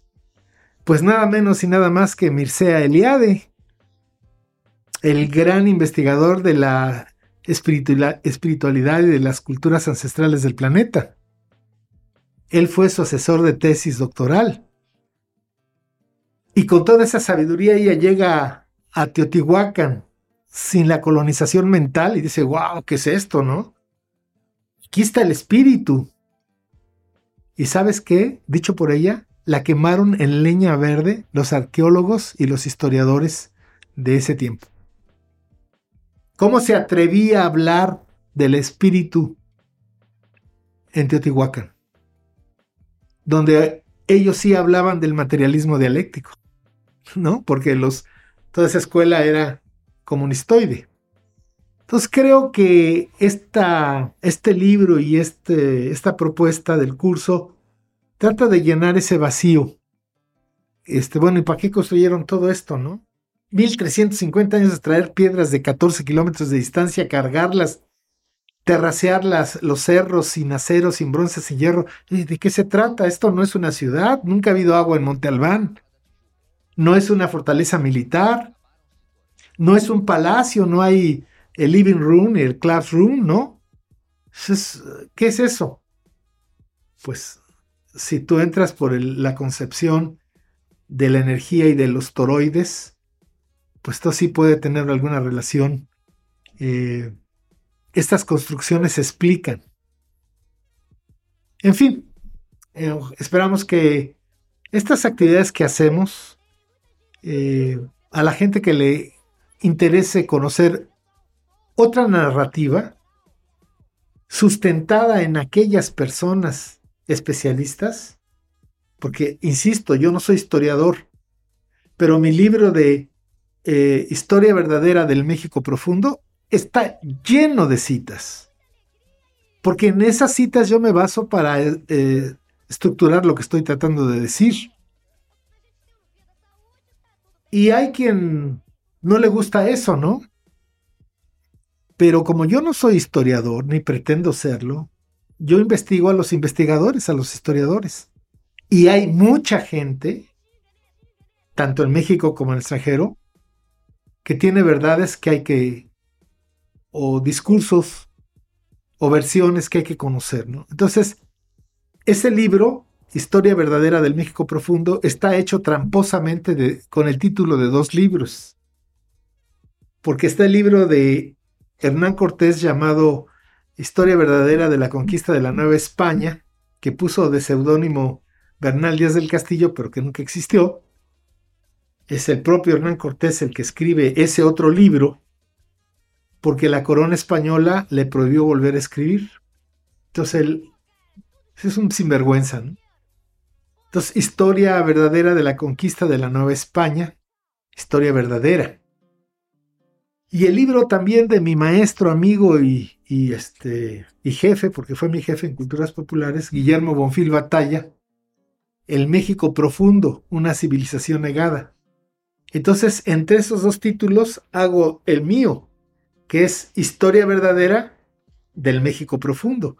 La otra historia que no nos enseñan. La otra historia que no le dan eh, luz, eh, reflector, el sistema, pero que sí hay investigadores que están diciendo cosas que contradicen totalmente la versión oficial. La versión oficial de la historia es terrible. Mira, en 1960, una arqueóloga norteamericana con un, ah, un investigador poblano descubrieron en Valsequillo piezas de animales prehistóricos este, talladas, o sea, trabajadas por el ser humano. De hace 250 mil años. Eso te rompe toda la cronología y la maraca para otros. ¿Sabes qué le hicieron a la gringa? La corrieron de México. Porque atentaba contra la historia oficial. Y te doy otro dato para que veas que esto es mundial, no es... Eh, en los años 60 también, no sé si fueron los 60 o 70, un arqueólogo belga, no, sí belga, eh, descubrió un hueso de eh, un, un, chango de, este, de 30 centímetros que tenía muecas, que tiene muecas. Y se dieron cuenta. Ah, y es, esa, ese descubrimiento lo hicieron en el lago Alberto, en el centro de África, donde surge el Nilo. Es ahí el origen del Nilo. Y en una región que se llama Ishango. Y por eso se llama el hueso de Ishango. Bueno, ese hueso ya lograron descubrir que es el primer eh, calendario lunar hasta ahorita descubierto hecho por el ser humano en un hueso de 25 mil años de antigüedad. Entonces, eh, la historia del mundo es mentira. Toda, toda, toda. Es, eso es el sistema mundo. El sistema mundo, para que el mundo esté tan terriblemente mal como está ahora, tuvo que haber una estructura que, que definiera el de dónde venimos. Pero todo ese de dónde venimos es falso. Es más falso que un billete de 3.75, te lo aseguro. Ok. Perfecto, pues con eso cerramos. Mi querido Guillermo, gracias por estar aquí, gracias por abrirnos las puertas otra vez de tu casa, amigo. Les recuerdo que estuvimos en Oaxaca. Estamos aquí en Oaxaca, en casa de Guillermo, grabando en esta nueva aventura que va a ser para mí quizá visitar personas que me reciban, que me inviten a hacer estos episodios en otros lugares distintos al estudio en el que normalmente grabo. Este es el primer ejercicio, creo que fue bastante bien. Por ahí comenten, si ya llegaron hasta este momento, pues ya comenten, ya suscríbanse. Si ya se echaron las tres horas y cuatro ah. minutos de conversación, pues ya suscríbanse, comenten, compartan todo eso. Les recuerdo a ustedes que esto está traído a ustedes por mí, por Héctor Escajadillo, así que vayan a héctorescajadillo.com. Les mandamos un abrazote a donde quiera que se encuentren en toda la extensión de la Náhuac eh, del Tahuantinsuyo también por allá. En España también nos ven. Muchos abrazos a la gente por esos lados. Y yo los veo en el próximo episodio de Con los pies en la tierra. Adiós.